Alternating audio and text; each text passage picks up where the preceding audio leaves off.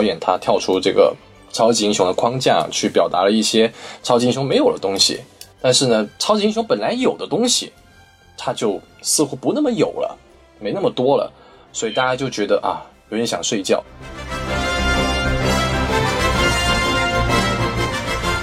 好，欢迎收听新的一集什么电台，我是孔老师，我是王老师，你就 王老师还可还行。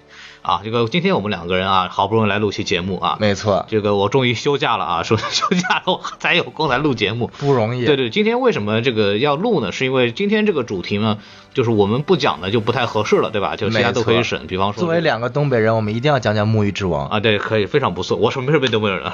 木鱼之王家可以，木鱼之王就还就反正能看一看，我觉得就我还采访教授了呢，挺好的。啊，不容易，不容易，两个秃头互相采访啊，没听说过。然后我们来好好说一说今天这个主题啊，这个看到这个标题也知道我们会讲这个神奇女侠，对不对？没错啊，就说到这个 DC，就说到我们老本行了，对吧？是，因为我们也是个漫威宇宙的爱好者嘛。哎，没错，没有没有听说过啊。对，光我们两个人还是不够份儿的，对吧？没错，讲 DC 电影，对吧？我们要想到很多著名的呃有有名的 KOL，对吧？没错，比如说 Loria，对对对，比如说 Raka，对，都都都没有没有没有钱请过来。哎，那我们请了谁啊？对，我们请到了一个著名的最近被开除粉籍的 DC 粉丝。谁那么惨啊？呃，这个，然后我们掌声欢迎 b e a r d Alien 啊！啊，大家好，啊，大家好，大家好。孔老师，你这个请的有问题。嗯，你说这个为什么有问题？你想想看，哎，我我是谁啊？啊。我是扎黑啊！哦，你请谁啊？嗯，你请个扎斯林啊！哎呦呦！你期待今天有一场腥风血雨是不是？你们两个不要再打了！来，小宋老师，快把快裤子不要脱！来，那个 B A，让我们有请先 B A 自我介绍一下。啊，好好，我是呃 B A 啊，Buried Alien。然后那个什么啊，我刚我刚才突然想到啊，就是那题目真的可以定成那个什么扎斯林和扎黑的会晤，然后。扎斯林和扎黑同时开始骂这部电影，没错没错，这部电影让扎斯林和扎黑达成了一致，没错，这是多伟大的一项壮举，圣母级别的促和平的这部电影啊，一会儿我们会说到这个东西。然后按照惯例呢，我们先稍微介绍一下基本的这个电影的信息，对吧？啊，首首先这个电影叫《神奇女侠一九八四》啊，哇，神奇女侠已经拍到一千九百八十四部了。对对对，这神奇女侠不会老，你知道吧？可以拍一千多部没关系，没关系。就我记得我进进影厅的时候，这个报幕员的神奇女侠一千九百八十四，请进场。然后一堆老头颤颤巍巍进来了。哎呀，我当年看一千两百多部的时候啊。对对，呃，说回来，说回来，说回来啊，就这个电影呢，这个豆瓣评分啊，目前为止六点七分啊，没错。这个开篇的时候经过。华纳的拼命努力 达到了七点一，哎，还不错，就看出了买了很多短评。我这么说点好了，现在豆瓣是六点七分，所以说其实，在真正的这个电影上映之后呢，其实一直在下降的。没错，M D B 呢也是七点一分啊，开分的时候不错。对对，神奇女侠的第一部的这个豆瓣和 M D B 呢是分别是那个七点一和七点四啊，就平均都比这部高了零点二三分。对对，相当于第二部的评分总体评价呢是不如第一部的。嗯，对，然后 Metascore 呢六十六分，其实分数还可以，还可以，还可以。然后烂番茄呢是八十七，哎，很不错的一个成绩了。对，然后第一部是九十三啊，这个八十七就还。我们还是反复说，我们烂番茄它不代表电影的真实水平，那更代更多代表于多少人认为这个电影及格了。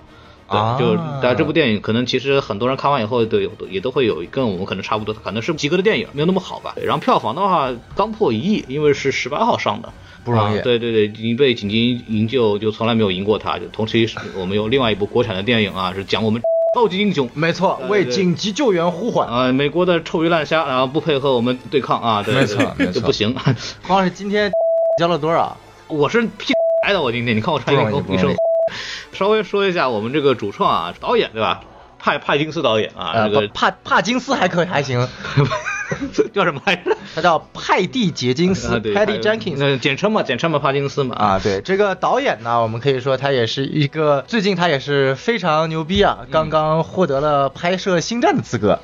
哎，完了，星战到底是怎么了啊？这个他马上要，没错，刚刚在这个迪士尼的投资人股东大会上宣布，马上要拍部新的星战电影，叫做啊《侠盗中队》啊啊 Rogue Squadron，是由这个派蒂杰金斯来指导的啊。这个不知道为什么，是不是这个饰演曼达洛人的这个通过一九八四把派蒂杰金斯给推进到星战去祸害迪士尼去了啊？但我们知道派蒂杰金斯啊，其实是一个没有多少商业片经验的导演。对的，从他的个人履历上来说，他更像一个是在 MCU 被发展的一个独立导演。他其实毕业于 AFI 之后，并没有拍过什么所谓的大片吧，一直是在所谓的 MV 啊、广告片和电视剧界混有。只不过当年拍了一部所谓的为这个查理斯塞隆拿下奥斯卡最佳女主角的电影，叫做《女魔头》。对的啊，电影本身其实拍的也是挺稀烂的啊，暴露了很多派蒂杰金斯的问题。但是就是因为这部强烈的女权思辨主义精神啊，DC 将她选中成为了神奇女侠首部真人影视剧的导演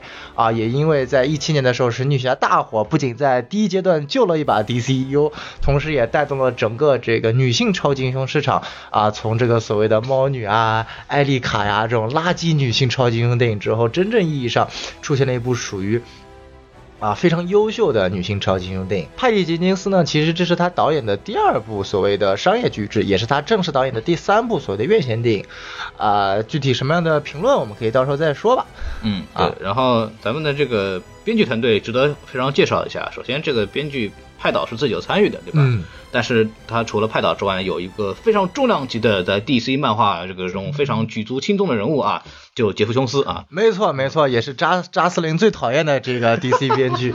啊，我们知道这个姐夫啊，又名这个踹掉扎导，意图掌管 DCU 的姐夫琼斯啊，是个我非常喜欢的 DC 编剧，但也是一个一直被大家所诟病的，因为他试图啊所谓的跨界，从漫画跨到电影啊。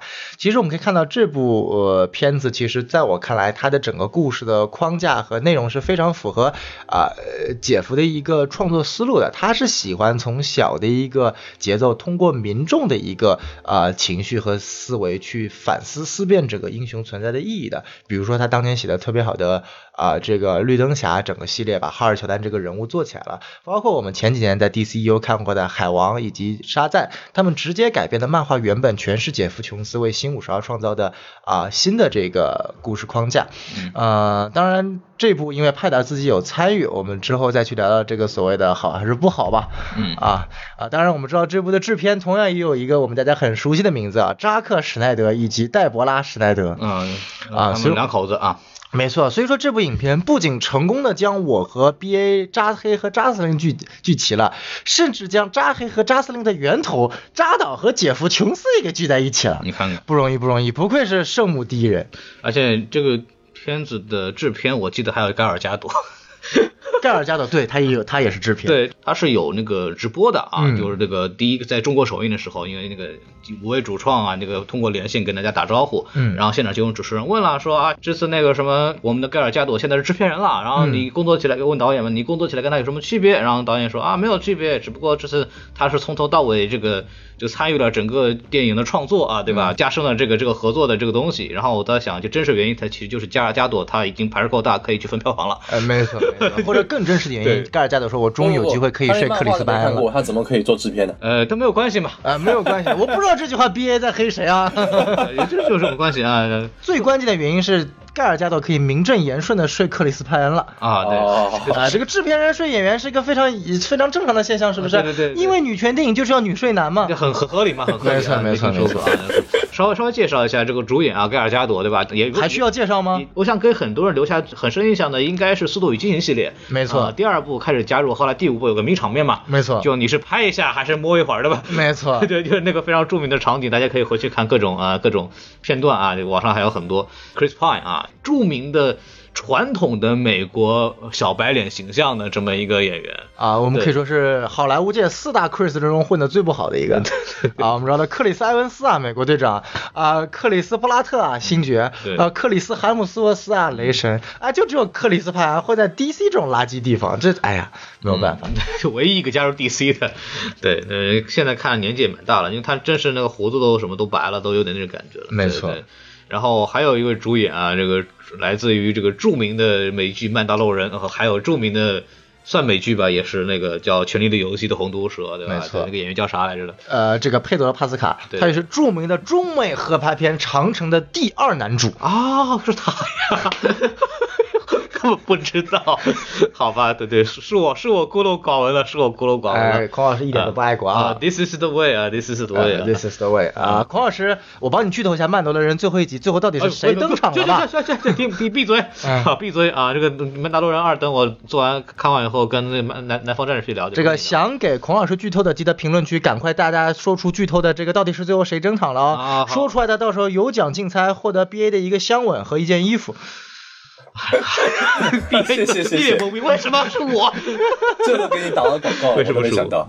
呃，没听说过。呃，和对，然后完了以后，这个我们女女主演者也不是就女二吧，女二吧，对吧？这个豹女的演员啊，这个演员叫啥来着的？啊，这个你怎么什么都不记得？对对，完全不记得。她叫克里斯汀维格。对对对，这是著名的喜剧演员啊，曾经是 N C L 的，就是周六夜现场的这个常驻咖啊。没错，这个为什么叫高潮姐呢？就是经常在这个。呃，S L 的小片段里面扮演各种很高潮的角色啊，没错，动不动就双腿一架往那儿一，啊就啊就都没错，就反正非常少儿不宜的这么个片段了。美国的那种喜剧节目，大家也是可以理解的，对吧？对，反正深受观众的喜爱啊。这次也把他呃请到这个片中来，虽然完全。就是我觉得他演的还还蛮好的那种，就挺浪费这个角色的，就就反反正就是四十七岁，就就老人家四十七岁了，然后保持非常好的身材，也是非常不容易，很敬业啊，很敬业，对对对，不像孔老师都七十四岁了还没啥头发，啊对对对，那是我的事儿嘛啊对，然后我们说回来啊，对，然后这个我们看现在把这个主要说完，我们可以说说这个打分环节了啊，对对对，然后让我们有请 B A 来给大家打个分啊，来这五颗星你给几颗星？哦，五颗星啊！不，我视频里面写的是十十分，我打六点九，你突然对对成五分，那三点五嘛。简单说一下打分理由，看的那个感觉就是一般般，并没有特别抓我的眼球。如果说如果说你把加朵的照片你放在电影那个地方，你放两个小时，我可能也不会腻。啊，他想表达的东西太多了，其实我也能够感觉到他。他是想想想表达一些一般的超级英雄电影没有表达过的东西，或者他是在做一些尝试。那我视频里面一开始我也说了，这个呃这个派导他在他在他在跳脱这个框架，我觉得他是他有这个想法是挺好的。不过我是觉得还是差一点点，甚至是没有达到。你知道，有些东西你想表达，可是你没有表达出来的话，就会特别的尴尬。所以我觉得他并没有把这这个这个他想要表达的东西说说的特别的。呃，完整吧，所以我打的分不高。但是你要知道，六点六点九分的话，我首先他肯定他是及格了，而且他已经接近七分了，我也觉得是一件很不错的一个分数了。至以至于那个淘票票直接把我的分数改成七分，我。我进去进去那个淘票票里面，我看那个影评嘛，你才翻一秒钟就翻到了那个什么所谓的大 V 评论。那个问我的一个朋友，我说，哎，那个什么，在在内地就大家看这些什么评论呢？看哪里比较多？要不就豆瓣，要么是淘票票。刚刚 B A 一堆非常有求生欲的评论啊，真的，我觉得孔老师说的没错，我确实是求生欲。我有跟你们讲啊，就我当时那个视频做出来了，我通宵做的嘛，然后第二天白天我就睡觉了，都一起来呢，我一个朋友。他就说：“你身为一个呃 DC 粉是吧？电影才上映你就给 你就给差评，你就不以后就不要再吃这个呃 DC 这碗饭了。我我觉得我们俩道不同不相与谋。然后呢，我回了一个问号，我就发现他已经把我拉黑了。所以我就哦，真的真的，其实这真的是一个是一个朋友，平时都有交流的，你知道？就我觉得他是有发很大的火，但是呢，我没有生气，我是真的没有生气，因为我觉得他特别可爱。”因为首先他并没有说我说的不好 啊，他并没有说我说的不好，他只是觉得我这种做法有问题。所以呢，我就觉得，呃，电影现在才上映了没有几天啊，呃，我可能说太多不好的这些关于这电影不好的东西嘛，就总是觉得总是觉得好像我我是故意把这电影搞一样。哎，其实孔老师，你据你的观察，其实现在网上关于这些比较能够被大家看到的这些呃所谓的 UP 主的评论，其实就是都是骂的，你知道吗？只有我啊，开头夸。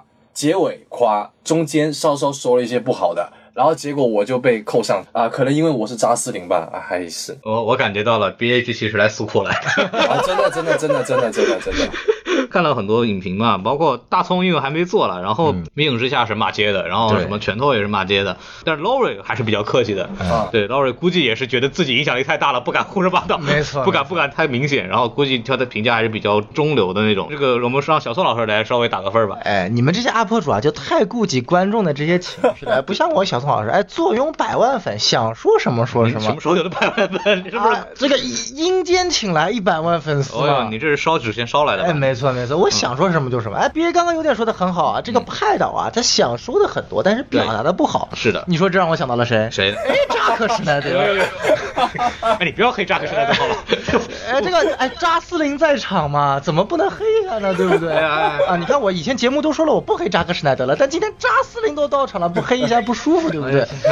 哎，这个 B I 今天要做完了啊，看我今天怎么黑扎克施耐德啊！但是今天的主题不是扎克施耐德，让我们说回一九八四。哎呀，这个我的问题啊，嗯，五颗星啊。哎，你看，我第一遍看，嗯，我只打两颗星。哎，可以。哎，我第二遍看，你说说，我变成三点五颗星了，还加了百颗星，你俩。哎，我今天一睡醒来又想了想，嗯，又变回两点五颗星了。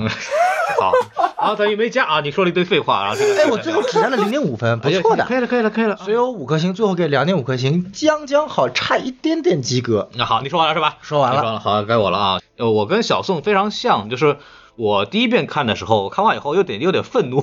嗯，就我看了以后，第一感觉就是超级英雄电影是不是已经走到尽头了，就已经玩完了，就是这种感觉，就觉得这个电影没有任何能打到我的地方。然后我旁边坐的那个命之下的郭连凯同学，然后郭连凯同学睡睡了两次，两个半小时电影，齁长齁长。对，然后他睡着两次，因为我跟他一块看的华纳的媒体场，那时候在北京出差呢。然后大家还记得孔老师上一部看睡着的超级英雄电影是什么吗？什么电影？什么呢？蝙蝠。侠大战超人啊，没睡着吧？当时我记得，呃，我记得你睡着了，好吧，我呃，但是超片我还是挺喜欢的啊，超片还是挺喜欢的。哎，另外就是这部电影第一遍看完是十二月的，可能十几号，我也忘了。对，然后回来之后，就电影上映之后，我又看了一遍，自己花钱买票了啊，没错，对，自己花钱买票看了一遍。然后我跟小宋老师非常像的是，第二遍的观感比第一遍明显有了提升。哎。对，然后具体什么原因，我们可能等会儿跟大家具体说一下。那就是我当时给这个电影是打了两颗星的，然后我觉得两点五颗星可能也是个比较对我来说是一个比较中肯的评价。嗯，对对对。你为什么要学我呢？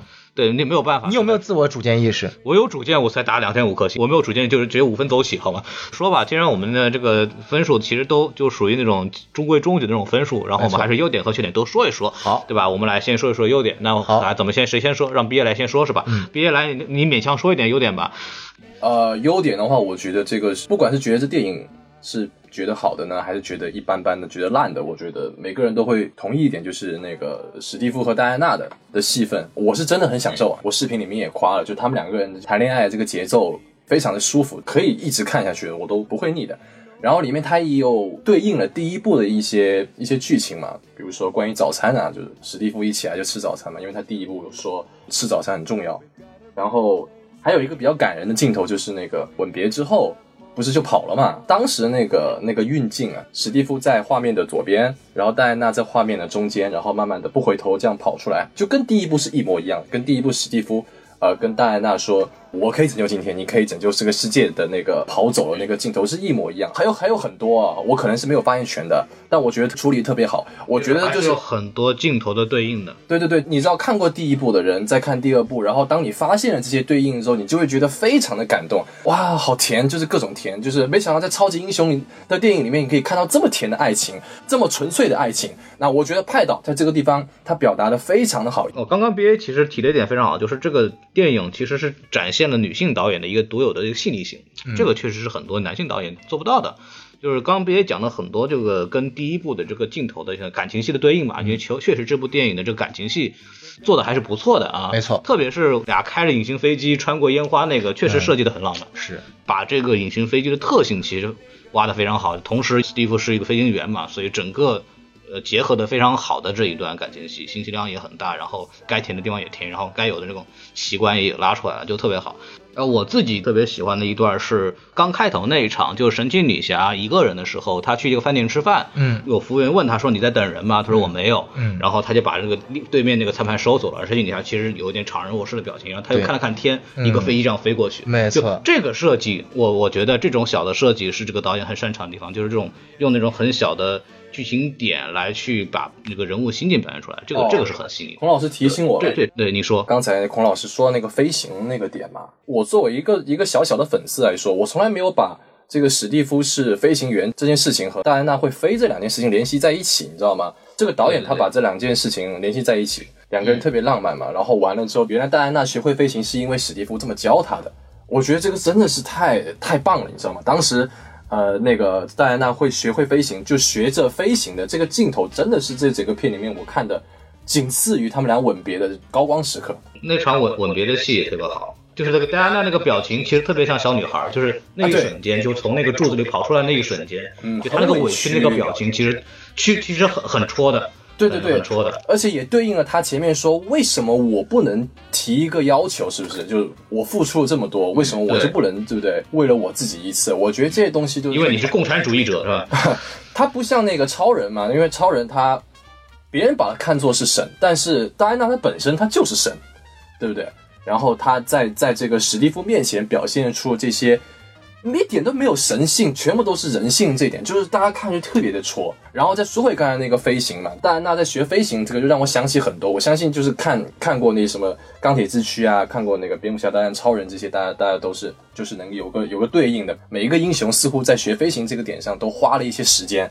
我特别喜欢这个仪式感。派导其实他是有非常的尊重，就是以前的导演。每个导演对飞行这个的看法都是有一个共识的，特而且你看像海王，海王他不会飞，可是他在那个水里面向上向上冲的这个最后那个镜头，就每一部 DC 电影他都有处理这个这个镜头，沙赞也有，虽然沙赞是搞怪一点，但是他们对这个仪式感处理都是非常的迷人的。看那个蝙蝠侠就不一样了，蝙蝠侠阿福奇把我的飞机弄过来，就就就就走了，就走了。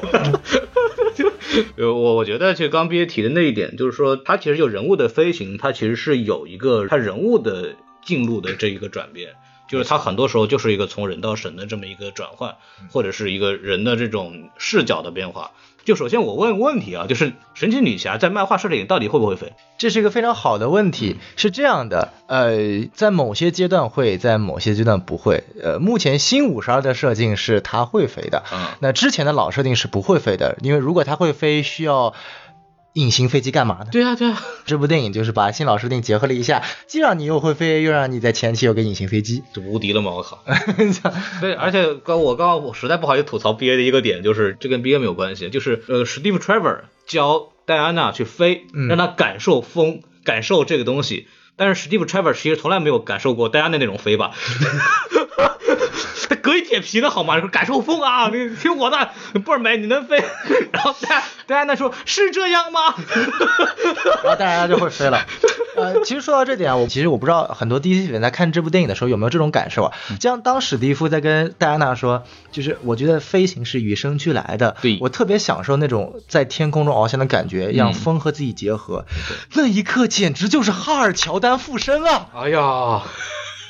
他根本就不适合演史蒂夫特雷弗，他就适合演哈尔乔丹啊！多元宇宙，多元宇宙，再回来，再回来，太气愤了啊！那孔老师，你说完你的优点了吗？呃，我我觉得再补充一下，我再稍微补充一下，我觉得就我第二遍看完以后有一种什么感觉呢？嗯，就这是一部真正的超级英雄电影。哎，我我是这么看的，就这是一部，这是一部真正的童话。嗯，对，那什么叫童话？就是寓言性质非常强，嗯，人物呢比较二元，对对，然后呢。它的里边会有很多方便法门，我们叫就放什么叫方便法门？就是我设计一个道具，它是一个很轻易逆天的，我也不用解释它从哪儿来，然后它的功能为什么可以这样，然后它也不用讲武德，它也不用讲讲物理，它的工具就是为了让这个故事成立这个纯道具。比方说这里边的水晶，对对，我觉得水晶不是最屌的，最屌的是美国开发那个莫名其妙的可以接触到所有人的机器，那个东西比水晶更屌。对，但它那个工具是完全去实际化的，但是它为了完成你这个预言性的故事，为了讲这个道理，所以我需要这样的人物或这样的道具。来完成这个故事，包括最后他这个嘴遁，告诉大家啊，大家要放弃自放弃自己的那种执念，放弃自己的贪嗔痴，立地成佛，不是？不是立地成佛，只有大家不那么自私，世界才会走向真正的和平，对吧？反对这种浮夸的这种这种物欲的这样的世界，这种东西又是通过这种讲道理的方式来完成的，没错。神奇女侠自己的个人魅力，她的神性感化了大家，这叫早期的八十年代甚至更早的美国漫画的典型套路，没错。对你，你说牛逼如无限地球危机，他弄弄东西还不是有那种很很简单的那种小道具，一下一键完完成这个所有设定的这个返回，包括什么什么反什么生命方程式，就是嗯，它其实很像当年那个李福超，就是唐纳做李福超的时候那种感觉，对对对，甚至像二十一世纪初呃 Sam Raimi 做蜘蛛侠三部曲的第一部和第二部那种感觉，就是非常纯，他就是一个纯的超级英雄，真的不，他面对的坏人也不是。真坏，而是受到了蛊惑。然后周围的群众其实就是，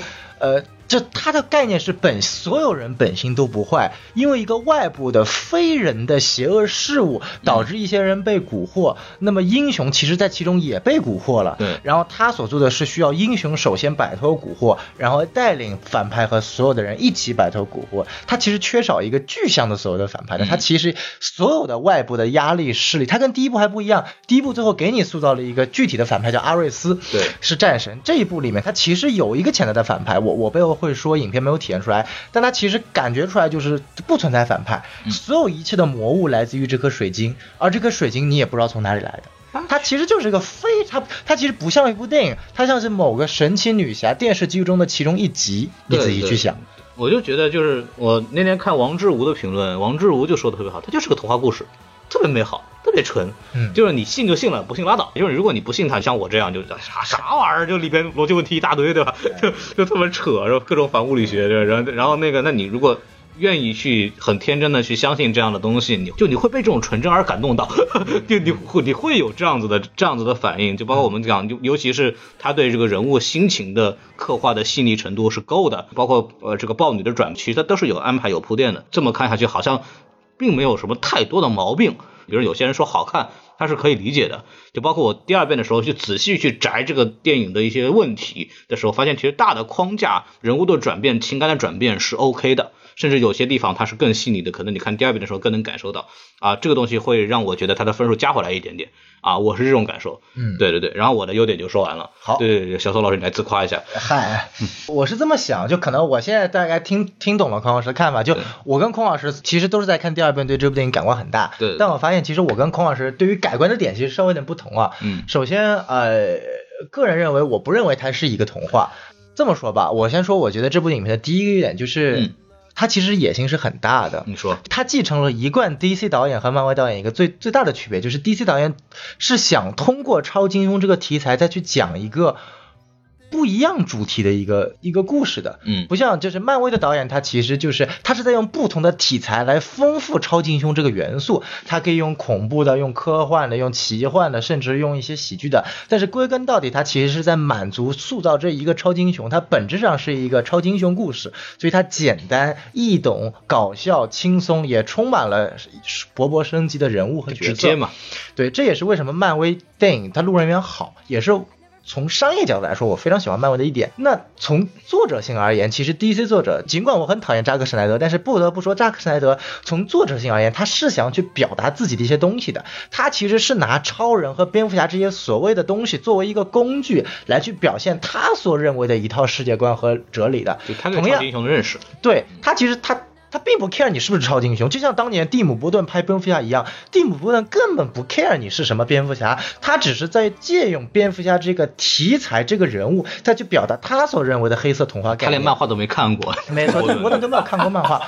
同样的，派蒂·杰金斯也是一样的，他其实在用，他其实在用神奇女侠这个个体再去展现一个他所认为的。这个世界是什么样子，或者他觉得应该出现什么样的一个主题？就像这部，我们可以明显看到他是在黑川普的，尽管他 他否认了，但是他我们知道他之后我会去讲这个角色的。那其实我们再看一点，就是为什么我要提姐夫呢？姐夫其实是一个特别喜欢见微知著，从群众的内心去体现超级英雄的变化的。所以说这个剧本我本人是特别喜欢的，而且他其实一直提到了神奇女侠的内核是真理。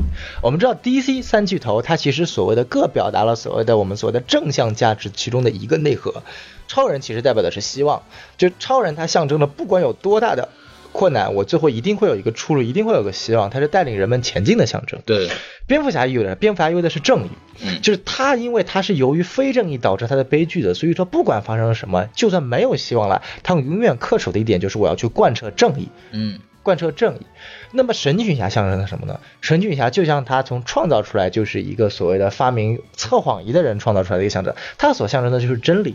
尤其是在现在这个社会缺乏真理、谎言漫天飞的时候，神奇女侠她需要用真理去让任何人去发现这个谎言的代价是多么的严重。所以说，这部影片它其实一直在贯彻所谓的一个真理的概念，只不过可能。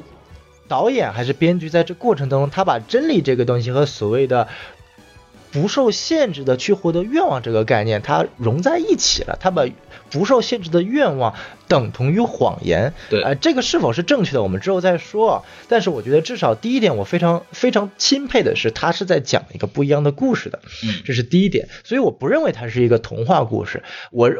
他的表现手法很童话，包括呃反派的塑造，我许个愿就变成反派了，然后给你几场戏啊，这个这个这个踢踢 对吧？许个愿就变成反派了吧？啊，踢就是通过踢一次醉汉啊，我就知道我的内心变邪恶了啊，然后最后。突然想到了自己的孩子，我就变变成好了。就其实他他的整个内核和他表现手法是非常不一致的啊。当然这个我们缺点再说，但是我至少认为他表达手法是很好的。然后第二点，我觉得跟两位刚刚三十岁的油腻男人说的也一样，就是 啊，就跟 B A 刚刚说说我们这个年纪啊，我就想谁跟你一个年纪啊？孔老师，孔老师也不跟你一个年纪啊，孔老师是四零年代的，没听说过，哎，对吧？就我们只能说，作为同一性别，作作为都是油腻男人的我们而言，就看这种。一个女性视角去拍所谓的呃两口子谈恋爱，而不是所谓的男性视角去拍这个所谓的男女主床戏啊，这个女生这个多么的暴露啊。其实第二遍看我的第一直观就是，我第一次看的时候前一个小时我觉得节奏非常不好，但是我第二次看的时候我觉得前一个小时它其实是娓娓道来的，包括花了大量的篇幅去塑造戴安娜和呃芭芭拉之间的关系，包括用大量的篇幅去讲述佩德罗帕斯卡饰演的 Maxwell。Lord 他的一个情感内核，甚至说，呃，史蒂夫和戴安娜之间的关系，其实真的有很多跟第一部对照的，包括其实这个，呃。第二部戴安娜带领史蒂夫去认识八零年代，其实对应的是第一部史蒂夫带领戴安娜去认识人类社会。其实你想到这一点的时候是很感动的。我相信等这部电影出资源的时候，肯定会有很多人做混剪，做第一部、第二部的场景剪切，因为那个是我我能想象出来已经是非常感人的。所以大家可以做蜘蛛侠和蜘蛛侠。哦，就是蜘蛛侠，哎，这蜘蛛侠是荡高楼，神奇侠是荡闪电，是吗？哦，人家荡平荡闪电，什么什么玩意儿？我操！蜘蛛侠。的能力范围也就在纽约市转一转了，没错。神奇女侠满地球啊，我荡飞机，我看。没错，没错，没错，太猛了，我。对，然然后说回来，还有一点就是，我觉得派蒂杰金斯作为一个女导演，她是非常就在某种细节上，她呃某种程度上，她是非常注意跟第一部的细节的。嗯嗯。啊，你包括其实，在影片一开始的一些呃照片上能够看到了，包括我不知道大家有没有注意一个细节啊，就是有有一个有一张照片，影片开头是神奇女侠跟一个老年的女人在一个应该是河边的一一个合影。对对对，就那个对那个女的，呃，是那个第一部的史蒂夫的助手，艾塔坎迪变老之后的样子。就这个这些很小的细节，我觉得能够体现出来，至少我觉得证明他是对得起第一部的观众的。本片还是情感非常细腻的，没错，第一部的回数也很多，没错，没错，没错，这是我觉得它的第二个优点。嗯。还有三个优点吗？呃，有。再说，反正都要打钱了啊。哎，那那别急嘛，我缺点还没说呢。缺点我可以说十条、二十条、三十条。嗨，呃，第三点我觉得就是呃，不得不说，Maxwell Lord 这个角色还是我觉得呃有点可惜，但是他的一个塑造我觉得还是很好的。呃，怎么说呢？就是佩德罗·帕斯卡这个演员是很生动的、形象的体现出了川普可爱的一面。嗯嗯。呃，或者这么说吧，因为导演他做过专访说过，他澄清过，哎，这个角色跟这个川普没有一点关系。我当时参到这个角色是华尔街内部的大反派 Gecko 所饰演的这个角色里面的人物的啊，你你其实可以看到他有点一样，就是那种满嘴跑火车。呃，我们知道 Maxwell Lord 在漫画中他的能力就是他拥有超能力，他可以通过他的头脑去控制别人的心灵。嗯啊，这呃，但是代价是会流鼻血啊。对对对啊，那这部里面呢，其实他是。呃，他变成了一个传销商人，嗯啊，他从某种程度上，他依然是有可以去控制别人心灵的能力的，嗯啊，只不过是用传销的手段啊，然后后面去赋予他这个所谓的许愿师的能力，然后也会流鼻血。从某种程度上，他也是挺致敬原著漫画的，呃，只不过在后期这个角色，呃，他他转变的太过于突然的，就是突然你一个闪电鞭。就就想起我儿子，三边可还行，呃，就三边过去就想起我儿子，就就我放弃了。三边他必然倒下。哎，对对对对，啊，所以我觉得就是从人物塑造啊、情感细腻，以及从影片主旨内核而言，都是很优秀的。哎，但是做到这三点都很优秀，这部影片为什么还那么垃圾呢？哎，那我们就要讲讲它的缺点了，对不对？对对对对。啊，那我们先有请 B A 来讲讲，你觉得神奇女侠一千九百八十四有啥缺点？一千九百八十四可还行。我觉得呃，B A 就是你就你就基于你过去看一千九百八十三部的那个经验，你来说一说。啊，我觉得这个神奇女侠一千九百八十四呢，它一个最大的缺点呢，也是一个比较浅显的一个地方，就是它的打戏实在是，你知道吧？我在网上看了一个评论，就是说，嗯，就看了一个评论说，比如说你是想要去买一个苹果，然后结果给了你一个香蕉，你吃不出苹果的感觉，所以你去，对吧？你去骂苹果。但是呢，这个大家来看超级英雄的电影，大家其实就是想要看一些比较刺激的一些画面啊，打架是不是？厮杀呀，什么什么之类的，或者是一些什么机甲呀，或者是一些我们平时看不到的一些东西。但是呢，它这个。电影因因为刚才我前面也说了，导演他跳出这个超级英雄的框架去表达了一些超级英雄没有的东西，但是呢，超级英雄本来有的东西，他就似乎不那么有了，没那么多了，所以大家就觉得啊，有点想睡觉，因为他说的太多了，特别是最后那个女侠，她对那个呃麦斯威尔，呃，应该说是全世界人说的那套词，他的那个镜头都没有变过的，一直都是对他那张脸。然后中间穿插一下那个麦斯维尔在那个手在空中晃一晃来晃去，让我想到自杀小队那个那个女巫，你知道吧？就你就觉得这个画面有点，如果用孔老师的话来说呢，那就是非常童话。那么如果要让我来说，就有点蠢，你知道吧？就是这个画面就是特没，你知道吗？没有说服力。我并不是说他这套词不好，我甚至觉得他这套词让我当时想到了郭敬明。对不起，对不起，我没有别的意思，因为因为郭敬明很喜欢在他的那个电影的某些地方用一些词来升华一下，你知道吗？我当时就觉得，哎，你这个你这套词，对，放在这个地方，突然就是想要来升华一下主题，对不对？对他确实是想要来升华一下他的主题，但是，呃，你嘴遁是可以，但是你没有一些大家想要去。看到了东西作为前提的话，就纯嘴遁是不行的。比如说，呃，豹女，你打豹女，你打芭芭拉，你打芭芭拉的时候就是舔一下、摸一下就就没了。然后你打豹女的时候也是在这么黑的地方，两个人就是一个拿着一个电线，一个拿着一个套索，荡来荡去、荡来荡去的。说真的不好看，好吧，真的不好看。我不知道你可以跳那么高，你为什么要跟他一起荡荡一个电线？你就直接去去去去把他拉下来不行吗？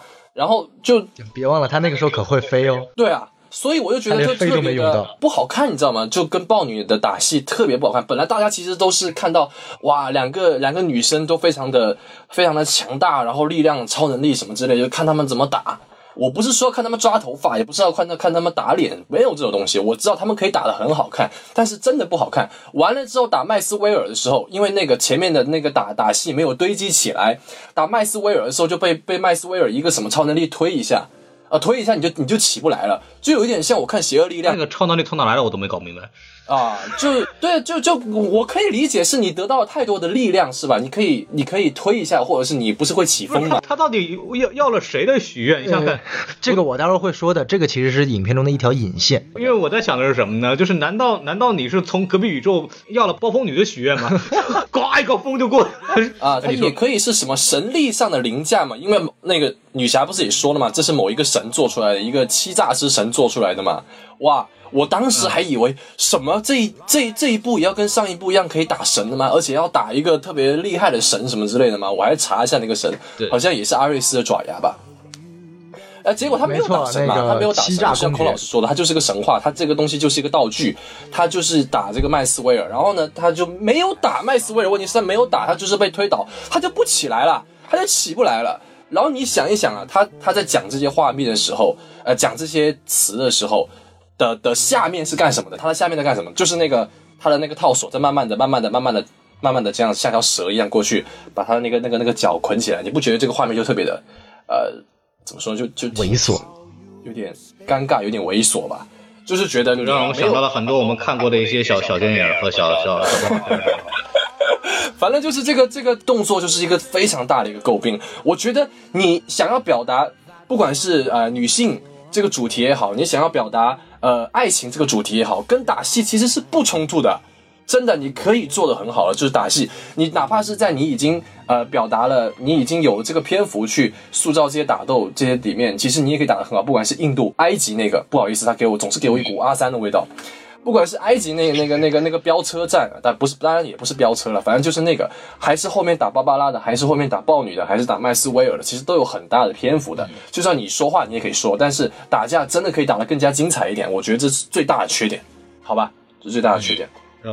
我我我我补充一点啊，就是这个里边的动作戏其实有一个什么问题呢？就是首先是它的戏和戏之间间隔的有点久。呃我看第二遍的时候是七点十五分电影开始，然后我数了一下，开场不是有两场动作戏吗？一场是那个一开始的奥林匹克运动会，对吧？第二场马也算动作戏吧？对，那你很动作了嘛，都骑马了，对吧？完了以后是那个呃商店那场戏嘛，商场那场戏，对吧？这很很开头的时候才有的。然后下一次动作戏就是追车戏了，那个那个追车戏是在八点半的时候，也就是说一个小时，一个对，也就是说一个多小时之后，然后我们出现了第三场的动作戏，是这样一个状态，中间里边全是各种说话、谈恋爱、泡妞，怎么怎么着的。你知道这个是向谁学的吗？你跟谁学的？呃，超编啊，超编一个半小时之后才出出现第二场动作戏呢。对，但是超编你好歹他这个台词还是有点味道的，对吧？就是哎，看人家两个人谈恋爱没味道吗？哎，有你老男人！啊，不要因为你找不到女朋友就不允许别人谈恋爱。允许，但是不要在店里边这么谈，好吧？你要真的纯爱的，有纯爱的拍法，它也不是纯爱的拍法。说真的，它哪儿都不挨着嘛。然后这个动作戏就首先是间隔很长，对吧？这是一个问题。第二个是，就是它的每一段动作戏，它都有更好的珠玉在前。嗯，就比方说奥林匹克那个，就是扎导当年当时拍那个正义联盟的时候，那一整段去运那个魔方的时候，嗯，对那一段动作戏，就就一看就是同样是天堂岛的这个这个士兵们，那个打鼓玩法就完全就不一样，那个流畅度和力量度完全不一样，是对吧？然后完了以后，你说中间追车的，就是你看过盖尔加朵的人有没有看过《速度与激情》的吗？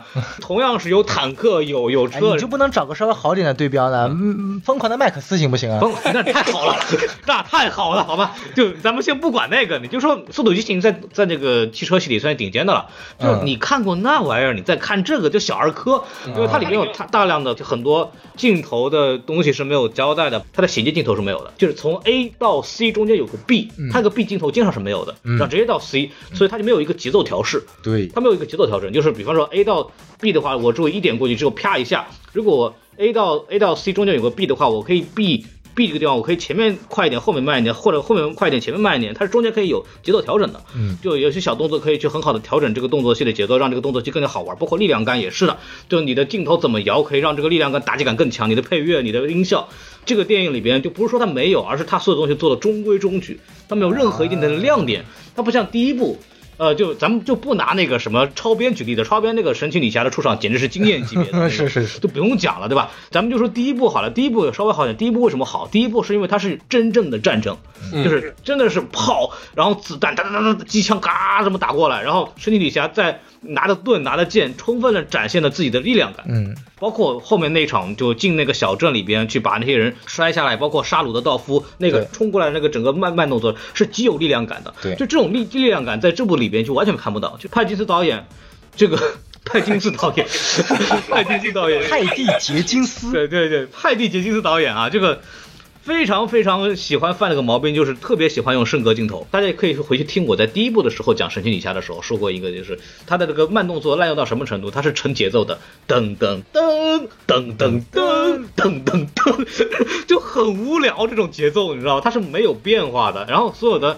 比较高难的动作都是哒哒哒哒哒，啪一个慢动作展现一下它这个动作的华丽程度。但是其实你除了慢动作、升格镜头之外，有很多种解决方式是可以展现这种动作力量感。因为慢动作是会拉慢整个动作的节奏，也毕竟会减轻它的力量感和打击感。那么如果你只会用慢动作一种方式，就会让整个的打戏非常非常的无聊。嗯就是为什么我说这个电影最大的问题是它无聊到爆，嗯它就动作戏方面就是没有给我们带来任何的惊喜，或者是属于神奇女侠的一些独特的设计啊。包括我们回到第一开一开始的那个商场那个戏，有谁看到神奇女侠具体怎么怎么打的吗？没有，都是刷一下。然后不见了，刷一下不见了。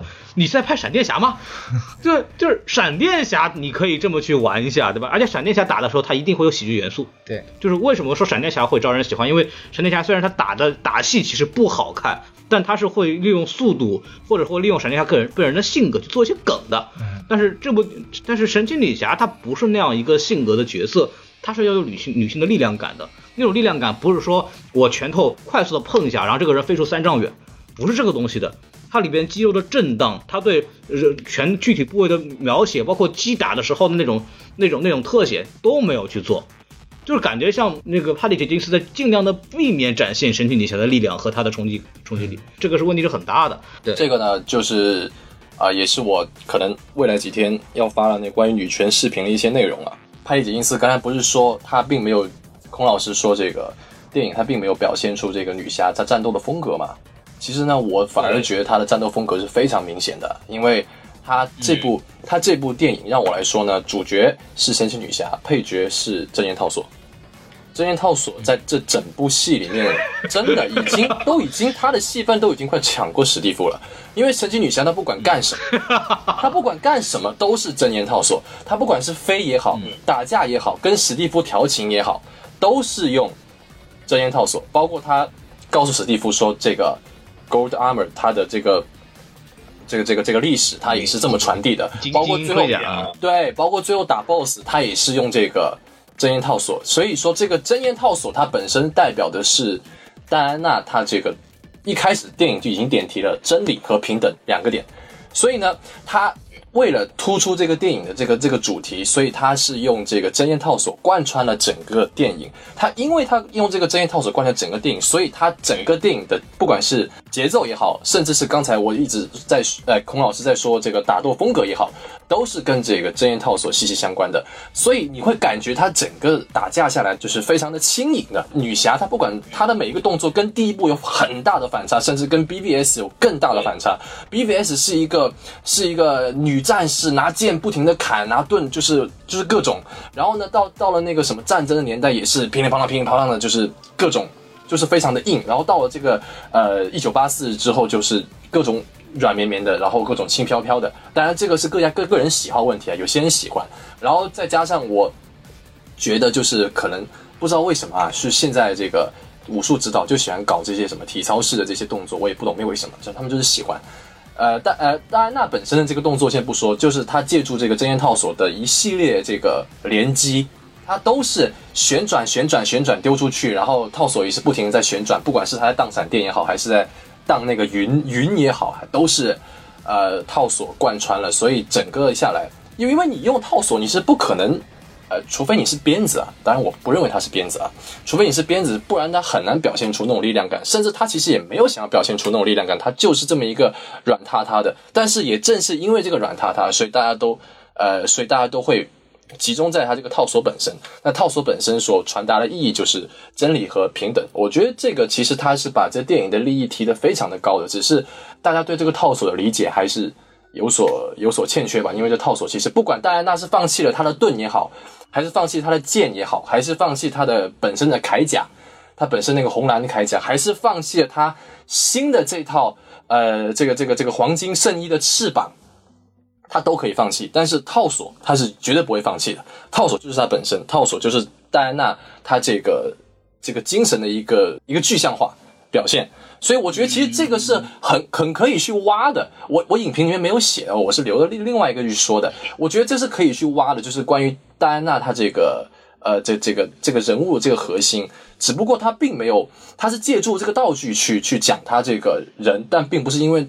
并不是用他这个人本身去讲他这个人，所以观众有时候会有点分散，大家只会觉得他这只是一个一个装备，但其实这个装备是马斯顿教授的那些那些东西，所以他这个不管是从历史可爱的小道具嘛，对对对，到到现在这个延，到现在这个不停的延伸，再加入亚马逊的这个元素进去，它已经堆积起来。这个套索是一个非常非常特别的，以至于其实，在二零啊不二零一七年就第一部的时候，第一个出现的其实也是套索嘛，就是对吧？那个捆把捆史蒂夫捆绑起来，问他你你你你你你你跟我说实话，就是这样子。其实这个套索其实一直是贯穿的。我觉得用这个角度去看的话。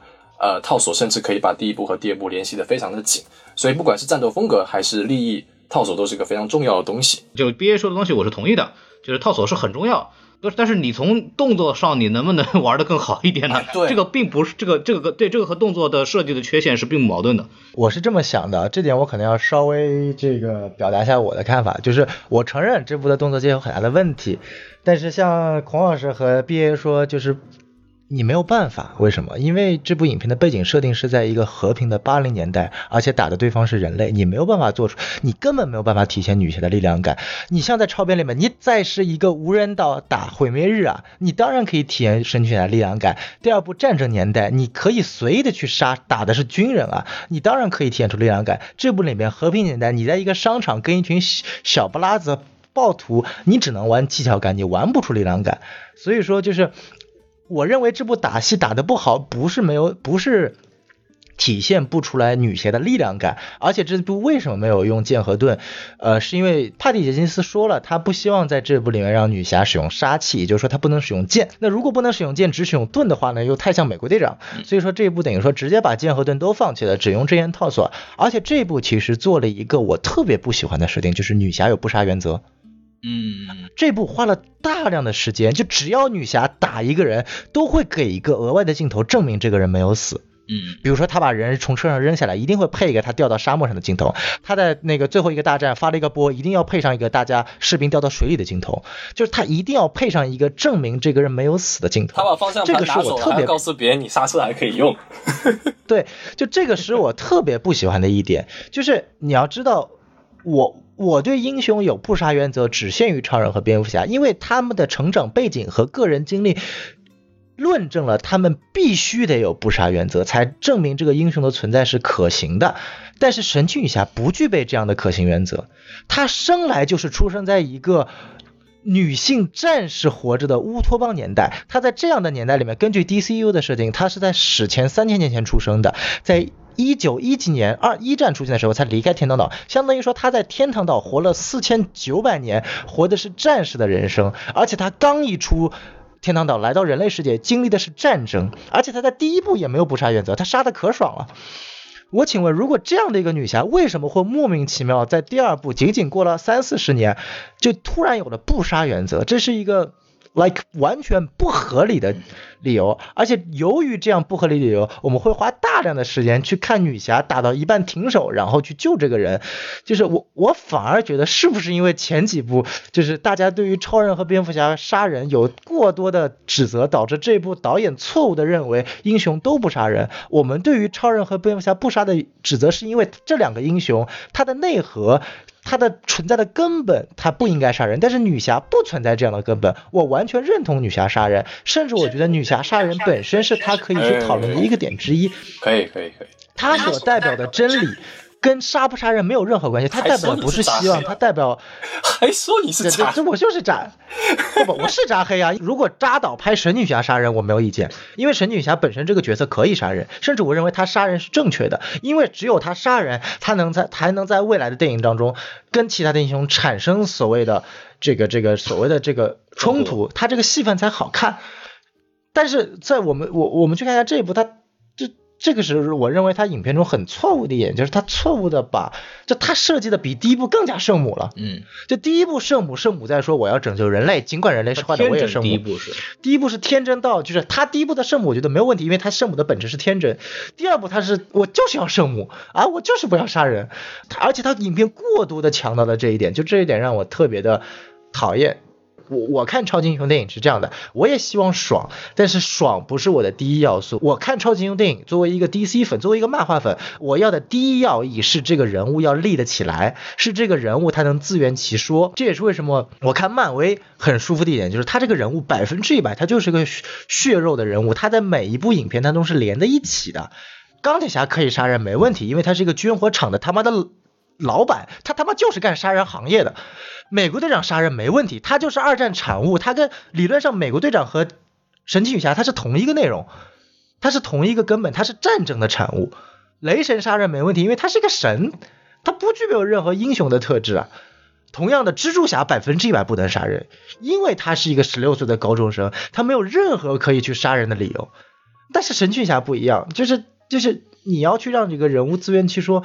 所以我觉得这是我个人认为一九八四最大的一个问题。我我这个我稍微说两句啊，就是神奇女侠在天堂杀了生活了四千多年，对吧？她杀过人吗？当然杀过啊。她去跟她杀谁？她跟谁打？不，她狩猎生命啊！打猎跟杀人还是两回事吧？不不，我觉得不要集中在那个她在天堂岛有没有杀人。首先，天堂岛就是一个杀人的环境，因为当时入侵的时候，那些人军人在入侵史蒂夫带来那些人，他们是直接杀的。对啊，他的环境是这个样子，戴安娜杀人其实也一点都不奇怪。因因为根据第一部的设定，戴安娜整个四千年间的锻炼，为的就是将来能够杀死阿瑞斯。他整个去主导他整个人物成长的第一流是杀戮、杀神、弑神，这个是他的人物第一驱动力。所以其实如果我去谈我对这部影片的期望，我更愿意看到在第一部结束之后，首先神奇女侠她是活在一个谎言里的，她活的整整四千年是被骗的。因为在第一部的结尾，阿瑞斯告诉神奇女侠，其实他一直被他的母亲所骗，其实根本杀神的那个工具不是那把剑。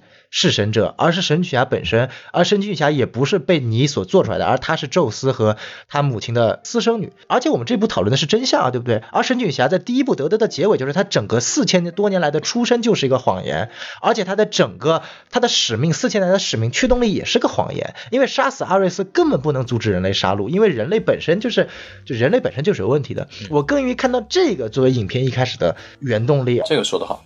而不是现在一部所谓的就是小妞电影一样的，我我到现在，要是我是神奇女侠，我看到血缘石，我的驱动力绝对不是复活的男友，而是回到天堂岛。因为对于我来说，我活了 四千多年，一个男友对我来说无足轻重，我的驱动力一定是回到天堂岛去质问我的母亲，他妈的，你为什么要骗我四千多年？这个是我所认为的，按照影片所要去讲述的套路。当然，这个我我之后会，今天这个节目我会专门花一个二十分钟，我会去讲我所认为改编的《一九八四》的。我们说回它的缺点，就刚刚两位提到的第一缺点。是动作，动作戏极其有问题，这点我不否认。第二点，我觉得他他对于女侠的塑造有问题。然后第三点，我不得不提的就是对于反派的塑造。嗯，就是我个人认为他第一个小时很优秀，就因为他第一个小时将近花了一半的时间是用在反派塑造上面的。甚至刚刚 B A 搞笑说，我认为这么神奇女侠是第一女主，第二女主是神力套索，呃，连史蒂夫戏份都比不上。哎，我认为女侠都不是第一女主，第一女主这部不叫神奇女侠一部一九八四，叫马克思韦尔劳德传。嗯嗯。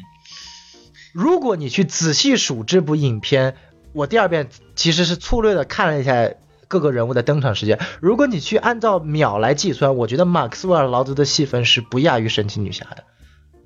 你会发现他花了大量的时间给到他的孩子，给到他去这个去去去去游说各大人，然后去这个去实现别人的愿望，还有包括包括包括美国总统的，他花了大量的时间去塑造马克思韦尔劳德，然后最后就告诉你，哎呀，我要救我的儿子，然后就走了，然后影片就结束了。因为大家要知道，这部影片是设定在一九八四的这个时间点，就意味着这里的反派是延续不到下一步的。就算他这部不死，到了第二部也肯定就老死了。就到了现实世界已经老死，所以我所认为这部你想说的好的反派只有两个结局：第一，你要么就一反到底，最后战死，就被主角杀死；嗯，第二点就是洗白，然后某种程度被真正的反派最后杀死，要么就牺牲。就不然的话，这部反派你花了大量的时间，甚至我觉得塑造的最差就是豹女，克钦威格塑造了一个非常好的一个豹女的形象。但是你们看，前面花了大量的时间去渲染他跟戴安娜之间的友谊，戴安娜多么看重这一份他失去多年的人类的一个人性的光辉，然后他眼睁睁看着自己的朋友变坏，然后到了结尾，他就问了一句：“你到底愿不愿意放弃这个愿望？”然后他说不愿意，然后剩下说：“好，那你去死吧！”嘎哒哒哒哒哒哒哒哒哒哒，然后他就被电晕了。嗯。然后到了结尾，莫名其妙的，就是。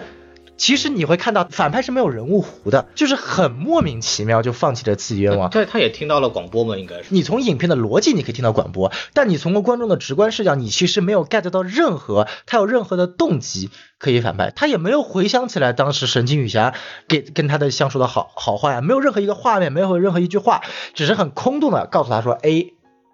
你看到了这个屏幕，甚至其他世界上所有的人，女侠是至少画面给到你说这个世界受到破坏了，你们再这么许愿，世界会受到更大的破坏。那我觉得至少这一刻你需要有一个 personal 非常个人化的，要让豹女看到当时她跟神女侠的这份友谊，她所跟这些流浪汉之间的友谊，她的人性的光辉，这些都没有，就是一瞬，她就摆摆脱了自己的愿望了。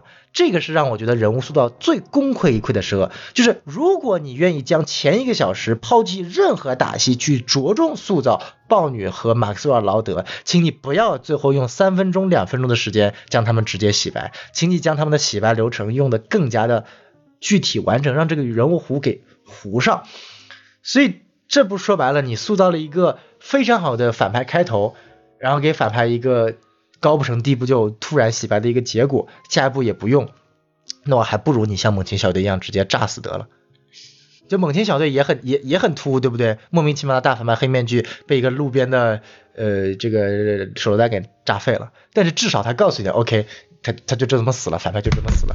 哎，这不是告诉你，哎，这两个反派洗白了，但是他以后也出不了线了，但是洗白了就是洗白了，大家再见，以后再也不会用他们了。这这这这个让我看的更加的讨厌。啊，我所以我就说他整个 就就是一个童话嘛，他也是不敢杀人。然后他也不敢什么很深入的刻画这个人物角色，反正就弄完就拉倒。就他想要去刻画很深刻的东西，就包括派导，派导在宣传这部电影的时候，他说过这是自零八年黑暗骑士以来最深刻剖析人性的一部电影。我当时笑很深的，你知道吗？没有觉得。然后 like what the fuck，最后变成童话了。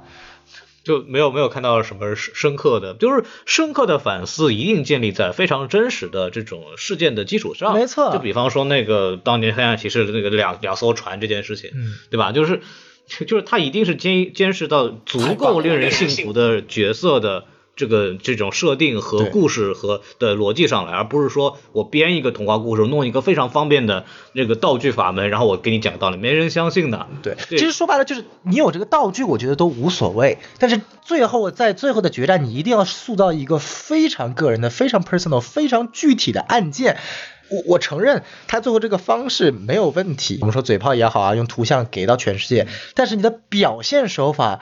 太过于简单了，这这不就是龙珠吗？我操，不就叫同志们把这个大家把身举起手来，把元气聚在我身上啊！那对啊，元气弹嘛，然后特别像迪迦最后一集，元气弹那上上面还有个界王神 啊，呃对对吧？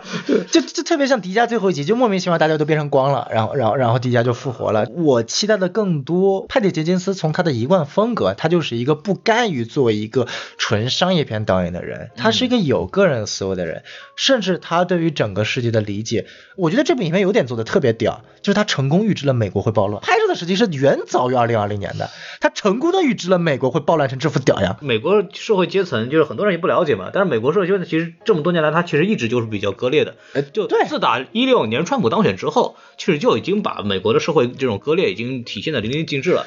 二零二零年只不过是因为疫情的原因，只是就把这个东西暴露出来了而已。但有个问题，你发现这部电影它并没有在讲述阶级的问题。对，甚至在所谓的黑暗骑士角，黑暗骑士角也有暴乱戏。对，但那个暴乱戏我觉得很很很正常，很美国，因为它其实就是在做一个底层人民去反动统治阶层嘛。对，但是这部影片不一样，它真的就是一个所谓的一个外来的超自然力量，让整个人类社会崩溃了，就它有点像灾难片了。而灾难片其实很难出现在所谓的超级英雄电影里面，就是至少派导是想做，就是当整个人类社会因为某种超自然能量或者某种蛊惑人心的力量而接近崩溃的边缘的时候，神奇女侠是怎么靠她的能量。将真理带给每个人的，他这个选题是非常非常好的，非常姐夫琼斯式，非常漫画式。他如果处理的好，会处理的非常好。我甚至认为他的做法其实跟玛莎梗一样。我依然认为玛莎梗是一个非常牛逼的梗，但它的呈现形式太过于勒了。同样，这部也一样，真言套索将真理去传递给每个世界，并且配上了那首 Beautiful Lie。Beautiful Lie，我觉得配的相当到位，而且配上这个。被配上这个曲名，配的是相当到位的。美丽的谎言嘛，对啊，起码里边的逻辑问题要捋捋清楚。比方说，就是每个人都在跟他说我要什么什么东西，然后他就说啊，你可以了，你可以了。这个世界上有多少人啊？他以这种频率，他怎么选得过来嘛？就是你你我接受你这个，我要你这个，我接受你这个，他弄不过来。然后再比如说，如果两个人的两个人的这个愿望完全完全对对反怎么办？就你你不能细想，就是以他的人脑的处理速度，他处理得过来了？就处理不过来了。不懂他这个里边是怎么回事。包括其实理论上他是每个人只能选一个愿望，没错，对吧？就是里面有体验，但是关键是他问你神奇女侠说想不想让你男朋友再回来，想变成真实啊？神奇女侠这个说我已经许过了。就是这个里边有很多逻辑的问题，包括最一开始为就是为什么它这个整个事件它童话化不让人信服呢？因为它里面有大量的漏洞是可以去挑了，而且特别明显。就回到这个一开始第一场戏，这个奥林匹克运动会，对吧？告诉大家什么道理？不能投机取巧，没错，不能说谎，要真实，对吧？对。但是有谁告诉我们它的规则是什么了吗？嗯，对啊。就是首先，就比方说，如果说大家规则是谁先到达终点，那么戴安娜。赢了呀，嗯，对吧？他有错。如果规则是大家必须得完成所有的这个目标，达到终点才算赢，那你让戴安娜过去嘛？过去你告诉他输了，因为你没有达完成所有的目标，不就完了吗？他那个不是有彩彩条吗？对就是你完成一个往下掉一点，往下往下掉一点，你没有完成前面那个东西，你过了终点，你彩条也可以往下掉，你掉的没有大家厉害，不就完了吗？你还是输呀。就是有很多东西可以避免，就把它拦住，你知道吗？就我觉得孔老师这些问题呢，其实派导有想到，但这也是我要提的，就是这部影片归根到底只体现出来一点。派蒂·杰森现在导演功力不行。其实孔老师抢的其他问题，其实通过我能感觉到，其实通过某一两个镜头，他其实告诉你了，就是一些所谓的规则，就你必须得一，就像我们玩游戏，就是玩那个赛车游戏一样，你必须得通过每一个关卡，嗯最后到终点才能算。你要是略过一个关卡走近路，其实是不算的。但是这个东西你是需要通过某种镜头语言来展示的。其实我们去看这部电影啊，你其实纵观两个半小时，我觉得时间太长了，尤其是前面十分钟花了大量的篇幅去展现这个所谓的竞赛，我个人认为是没有什么意义的。所以我刚刚前面很问了孔老师，这也算动作戏？我觉得在我看来，这根本就不是动作戏，他根本让我提不起来精神。我也觉得还不如黑暗不算骑士最开始的那那一场银行抢劫戏，我不需要让这样所谓的伪动作戏来提起我一开始看这部影片的精神，因为所有这将近十五分钟的废内容，只为了告诉我最后一点，就是这个比赛结果是不能造假的。没有任何功效了，而且到了影片后面，你其实没有闪回到前面来对前面有个呼应的。最后还是回答问题，为什么说就是你要讲这个故事，你的比赛逻辑一定要设立清楚，你不能现在我让我感觉就是就是我强行不让你赢，就是我知道你能赢，但是我就不让你赢，我因为我告诉你这个道理，但实际上戴安娜有一万种方式可以反驳他，你有告诉我说到底是怎么样才算赢吗？如果你已经告诉过戴安娜，啊你必须经过每一条，戴安娜也不会抄近道了。对，也不会抄近道了。所以我认为什么？如果要让第一个片段有效果的话，我必须要将这个所谓的反派具象化。这个所谓的在漫画中出现的 Duke of Deception 欺诈公爵这个角色必须具象化，他需要在影片一开始去蛊惑戴安娜走进道，并且需要在影片最后出现，这个故事才能圆得上。这个故事才能让观众有一个情感缺陷点，才不至于像现在变成一个纯浪漫式、童话式的说教。而且这个这个电影其实是非常的 lazy writing 的，他他很懒惰的。影片一开始是神奇女侠的一段 narration，所谓的这个旁白，我们知道旁白是电影最最最最最最最懒惰的一种表达方式。尽量不要用这么方式。我请问孔老师看过两遍了，你还记得一开始讲了什么吗？呃，不记得了，嗯，我记得。他前面就讲了一段废话，大概意思是我这活了这么多年，我懂得了好多道理。啊！但是回想起来，这个我当时怎么没有那么懂啊？就一段废话，你知道吗？废话，就是完全没有对影片没有任何意义的废话。关关键是你要你要写废话，你要像王家卫那样也行啊。对啊你也没王家卫的文笔啊。然后还记得影片最后戴安娜自己自言自语说什么吗嗯？经历了好多啊，实在太多了，so many things，so so many things，就是什么样的编辑会写出来这种垃圾剧本？我也觉得我也觉得这段我也 like，是觉得我他妈我都能去当这个编剧了。就是戴安娜对这部电影做了一个总总结，两个半小时，好长啊 So many things，好他妈长，好他妈长啊！这个两个半小时，好多东西呀，哎呀，我都捋不清楚。没错，这所以我说，就是我优点很多，但是真的吐槽缺点太多了。对。然后这个小宋老师刚刚说了，他要重写一九八四，对吧？哎这个这个这个非常了不起的一件行为。没错，重写时间很长，请大家现在就可以决定把它关掉了啊。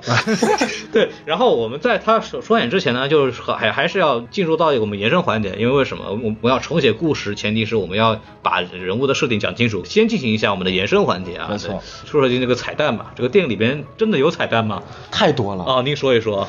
呃，因为这部电影影让我给我的感觉就是什么，它跟它完全可以脱离任何一部 DC 其他电影，就可以独立成章。对，对，首先我觉得在讲延伸和彩蛋问题，我们需要去讲一个话题，就是为什么这部不叫《神奇女侠二》，叫《神奇女侠一九八四》？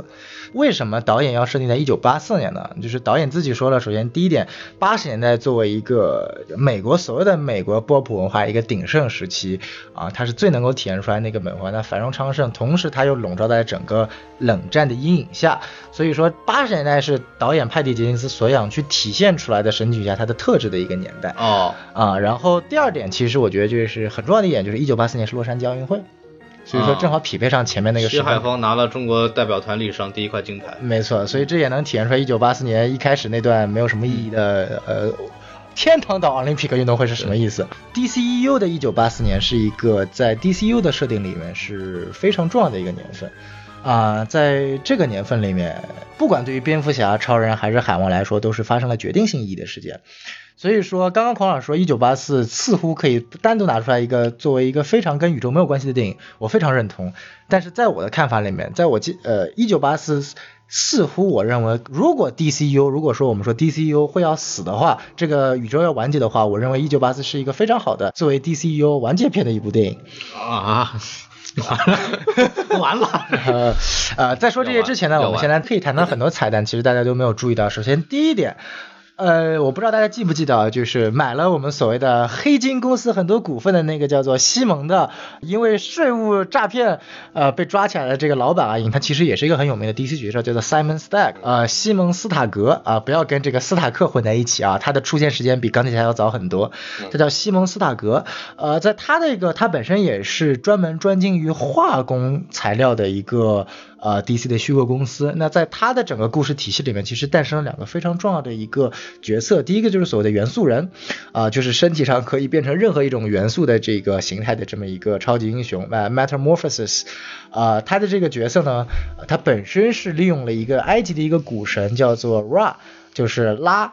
呃，这个这名字翻译过来有点奇怪啊，就是拉的珠宝所让它变成了这一个形态。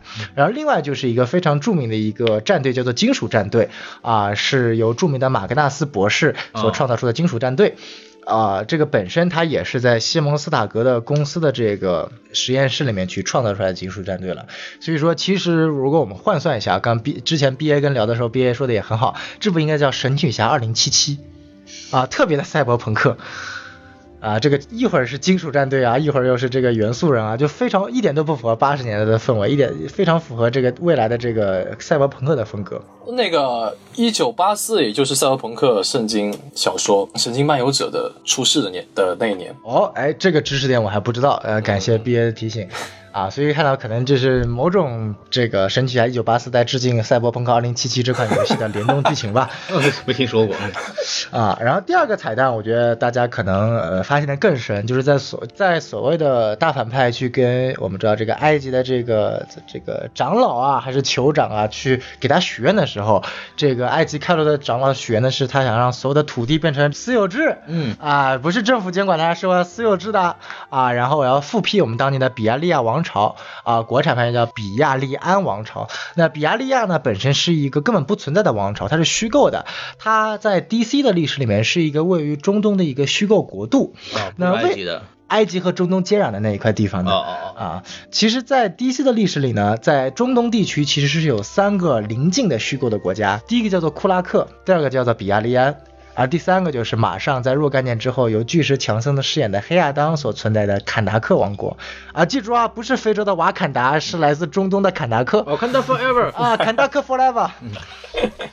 没错，所以说从这个系列来说的话，可能就是小小的也对未来的黑亚当做出一个预告吧。可能在黑亚当的剧情里面来提到什么？哎，一九八四年啊，有个莫名其妙的墙出现，又莫名其妙的毁掉了 啊。这个小小的彩蛋来对应一下一九八四啊，不是不可能，也是有可能的。所以说这些小小的彩蛋其实可以看到，就是我不知道是杰夫琼斯设计的，还是呃 DC 的高层设计，其实他在呃有意无意的其实去去拓展整个 DCU 去。接触到更多的整个世界观的一个过程，呃，这里然后剩下我想重要的去说一下几个人物吧，包括第一个芭芭拉豹女和第二个马克思瓦劳德。其实豹女这部角色真的是一个废角色，呃，她其实只是用于了一个豹女的这么一个形和一个样子，她其实就就说白了，你完全不用豹女这个角色也无所谓的。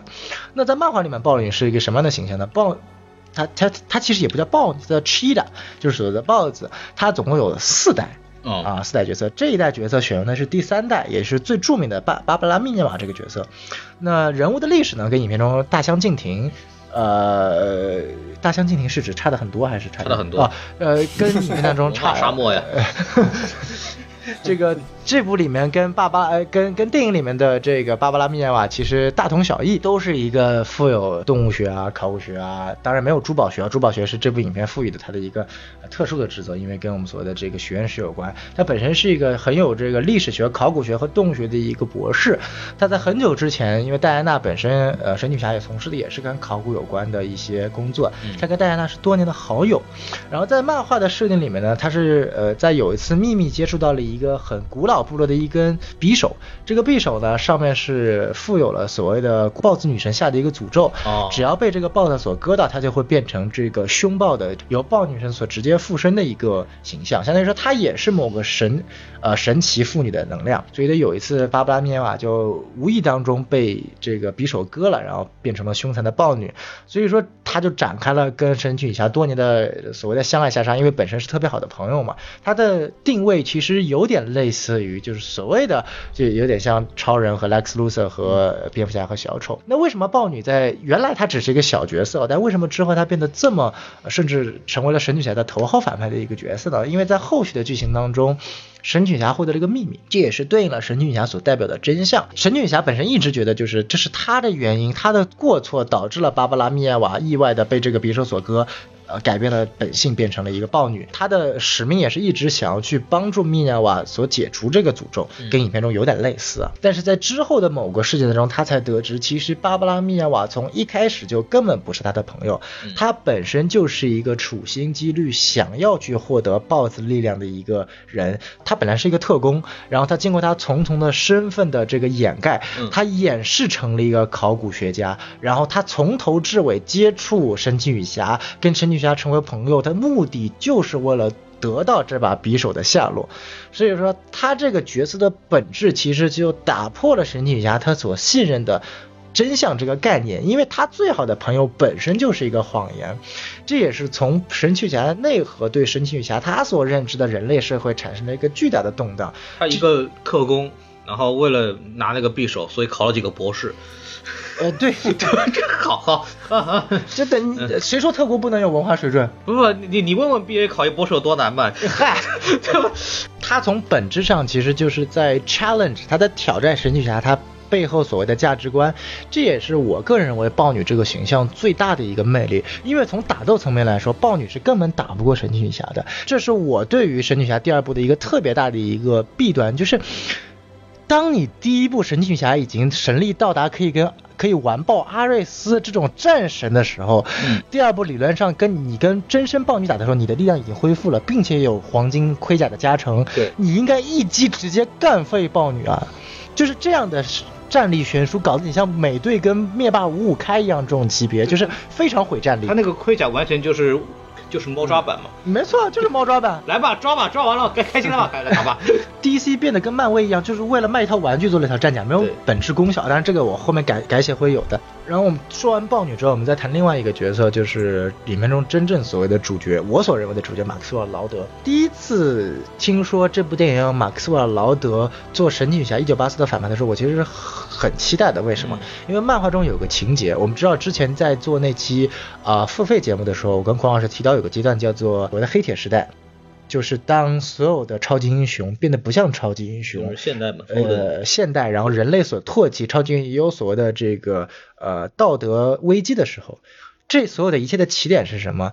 都是来自于无限危机的时候，神奇女侠扭断了马克思瓦劳德的脖子而造成的。啊，嗯嗯嗯嗯嗯，有有呃有，漫画中很著名的事件就是。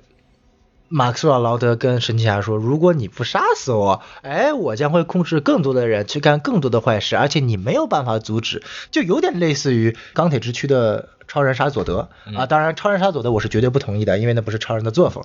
但是在漫画里面，神奇女侠杀劳德是一个既在情理之中又在情理之外的过程，它带来了背后对于超级英雄的反思思辨和开启了整个黑铁时代的一个序幕。那反观这部影片，我其实是想看到从更加个人的层面，还是那句话。我所希望看到的超级英雄电影是让超级英雄本身对自己的存在的价值产生疑惑的。这一部其实是神奇女侠真正我所认为看到她所代表的真相。而这部影片当中，其实到了最后，神奇女侠根本不用担心她自己，她所需要担心的就是所谓的世界，就是世界能不能被拯救。而作为观众，我们知道世界肯定会被拯救，它没有危机层级，你知道这个世界一定会被解决，那没有什么可看头。这部里面塑造了一个他本性不坏的，他只是被蛊惑的马克思劳德。那我更愿意看到就是他把所谓的史蒂夫远离他，是一个放在更后面的层级。就他需要做出一个选择，让神奇女侠到底是否要去放弃史蒂夫，在影片所涉及的那个阶段做出选择，其实没有太大的效果。因为他做出选择的时候，他就会飞了，对不对？然后结果发现他在后面的弹中根本没没用到飞，然后他换成了那个人金甲，然后就发现那身金甲一个屌用没有。所以说那一段尽管展现的很好，但是史蒂夫的死对神奇女侠没有任何的触动。从影片逻辑、从剧本逻辑来讲，史蒂夫的死其实是出现在第二幕的结尾，第三幕是整体到最后的一个大战。史蒂夫的死在第二幕结尾对神奇女侠恢复了神力很动容，但是对第三幕的整体剧情没有任何的帮助。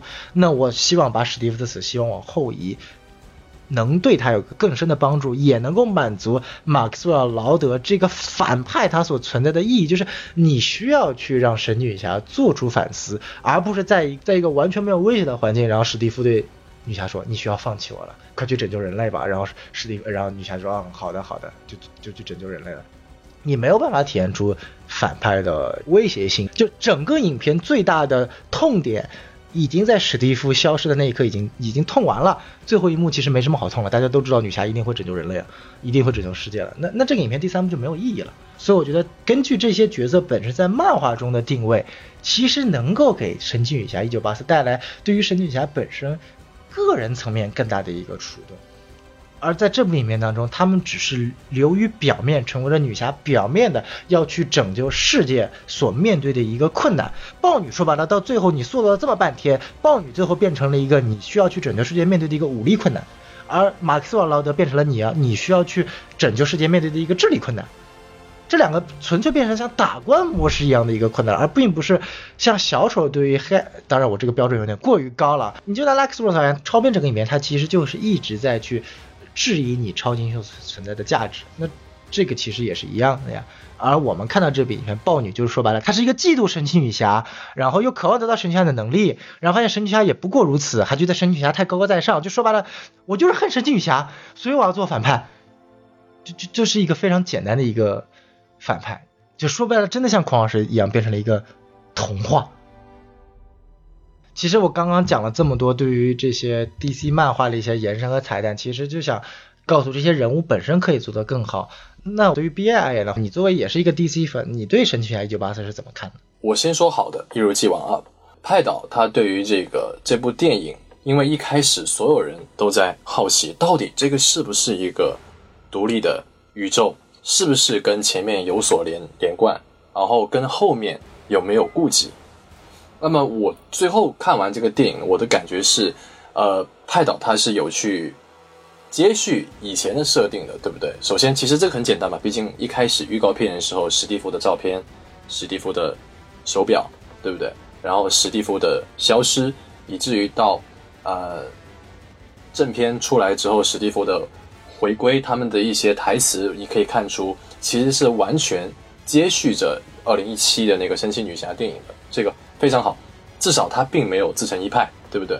这个对 DCU 并不会有太大的影响，也不会影响说后来的呃什么导剪版啊，还是呃沙沙赞这个宇宙，或者是黑亚当这些的接续，包括刚才小宋他也说了，这个黑亚当的这个邻国，对不对？他还不是也 Q 到，就像钢铁侠里面无意中。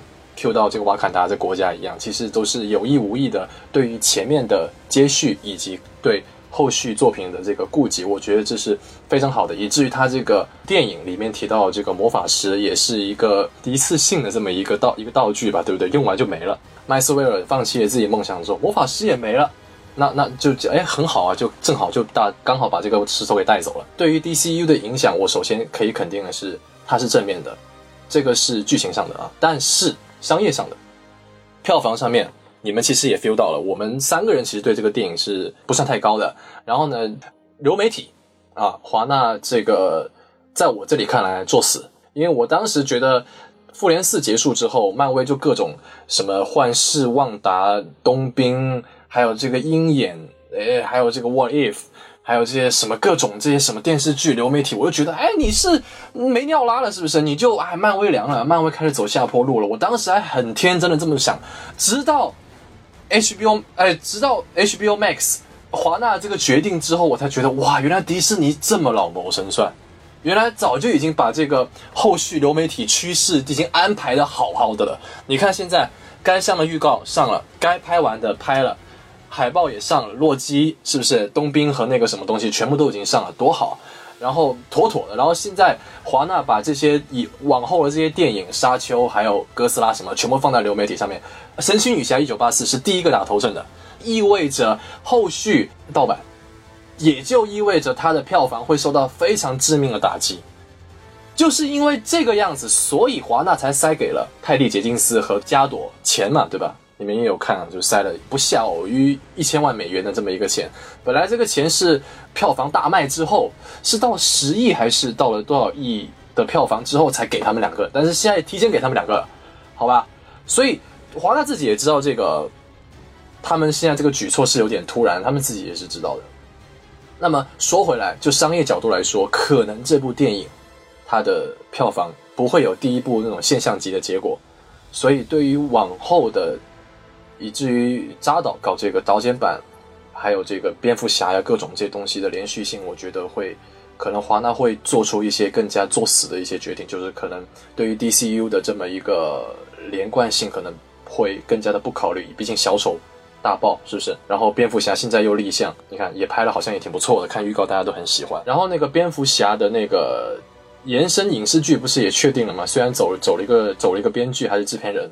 就一系列下来，就是在流媒体上面，其实 DC 这边是被漫威压着的，然后再加上神奇女侠一九八四的票房可能会不大好的这么一个局势，看神奇女侠这个电影的上映对于 DC EU 的影响会是一个消极的这么一个影响吧。我们必须得承认的是，从钢铁之躯到现在最爆的最爆的就是神奇女侠，然后才是海王。那如果说最爆的这个角色，连贯 DCEU 的这么一个剧情的这么一个电影都没有达到一开始想要的这么一个效果的话，那么 DCEU 的这个电影未来的这个走向，我觉得是比这个神奇女侠上映之前，呃，还要更加的，我是不抱太大的这个希望了。DCEU 能不能继续走下去，真的是打一个很大的问号。其实我刚看完一九八四之后，我在豆瓣上评完分之后，我下面给的评语是 DCEU 已死。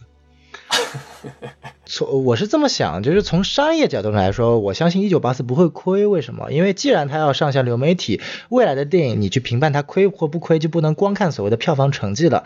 它所能潜在带动的去消费你这个去订阅 HBO Max 的你这个费用，其实你你你很难统计出来。所以说未来电影你很难有一个所谓的非常明确的统计它是否赚钱亏钱的一种方法。你只能看所谓的呃华纳放出来的未来的财报和数据。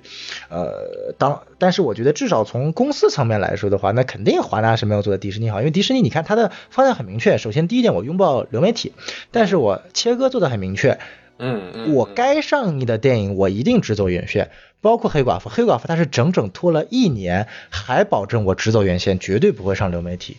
每一部漫威该上院线的电影只会上院线，该走 MCU 的剧集就走 MCU 剧集，上流媒体。这个是我觉得。迪士尼作为整体策划来说非常好的一点，当然还有一点更牛逼的就是，所有的东西 IP 本身就是迪士尼自己的，不像华纳，哎，华纳自己私自做了一个决定，全部同步上了 HBO Max，但他忘记了，除了 DC 的作品之外，其他所有的作品他都是跟别的公司合作的 IP 啊，啊，什么沙丘啊、哥斯拉大战金刚啊、黑客帝国四啊，全都是跟别的公司合作的，所以说你看看啊，呃，维伦纽瓦开炮 HBO Max，诺兰炮轰 HBO Max。这个这个传奇直接递一纸诉状，CAA 直接发了一纸诉状，说我要断绝跟华纳四十多年来的这个合作协议，以后不会跟华纳有任何的合作。所以你可以看到华纳这部的商业走法是完全错误的，他错误的认为了。我相信我自己也相信，电影的未来一定是在流媒体的。未来电影院会变成一个所谓的像我们要的电影发售才会的地方。只要技术够成熟，每个人就是家庭影院，就不用去电影院了。但是你不能说未来是这样，我就一步棋直接走到位吧？你你得懂基本法吧，对吧？你也得讲点武德吧？对对对。年轻人还是你这个这个华纳是太急了，你看呃迪士尼说你看华纳他急了他急了他急了 一步脚已跨进了坟墓呢。像神奇侠一九八四，因为接下来马上要讲改写了嘛，我觉得说到有一点，我就觉得除了所谓的剧本啊、剧情啊、商业之外，我觉得这 DCU 一个很大的问题就是它有点像迪士尼搞星战，他根本不知道我下一步要怎么走，我只是对这一部电影来说做一个所谓的一个剧情的概括，比如说神奇女侠。当年看《神奇女侠》电影还不错吧，但是我看完之后的第一直观反应就是，他怎么能够在第一部的开头就直接说了所有的希腊神都死了呢？就神奇女侠所有的剧情的亮点、核心、好玩的情节、有意思的世界观塑造，都来自于它的起源，就是希腊神这一帮人。他可以塑造很多有意思的角色，他可以有很多跟神神奇女侠势均力敌的，我们可以看到好玩的打戏、一些智斗的情节，以及一些神好玩的东西。但是他从第一部一开始直接告诉你，战神把所有希腊神干掉，这就遇到了一个问题。首先，第一点，战神是怎么做到把所有神干掉的？战神按照我们的理解，他怎么做到他把自己的父亲宙斯、赫拉这些呃母亲赫拉这些干掉的？这是不现实际的。宙斯是被赫拉干掉的。好，后面就好办了，后面就好办了是吧？啊，可以可以可以可以可以。呃，不懂希腊神话的人可能听不懂孔老师说这句话啊，但你只要知道一点，就是隔壁老王就行了。嗯。从各种层面上来说，这也是为什么我觉得神奇女侠一九八四他写不下去的原因，就是你想不到东西来写了。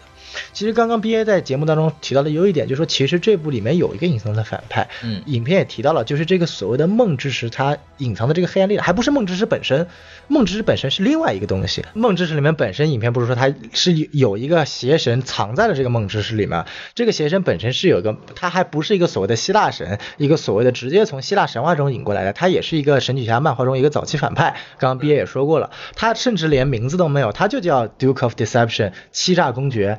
他在漫画的早期设定其实是战神阿瑞斯的一个爪牙，到了后期才慢慢独立了出来，成为了一个神奇侠的呃所谓的一个单独反派。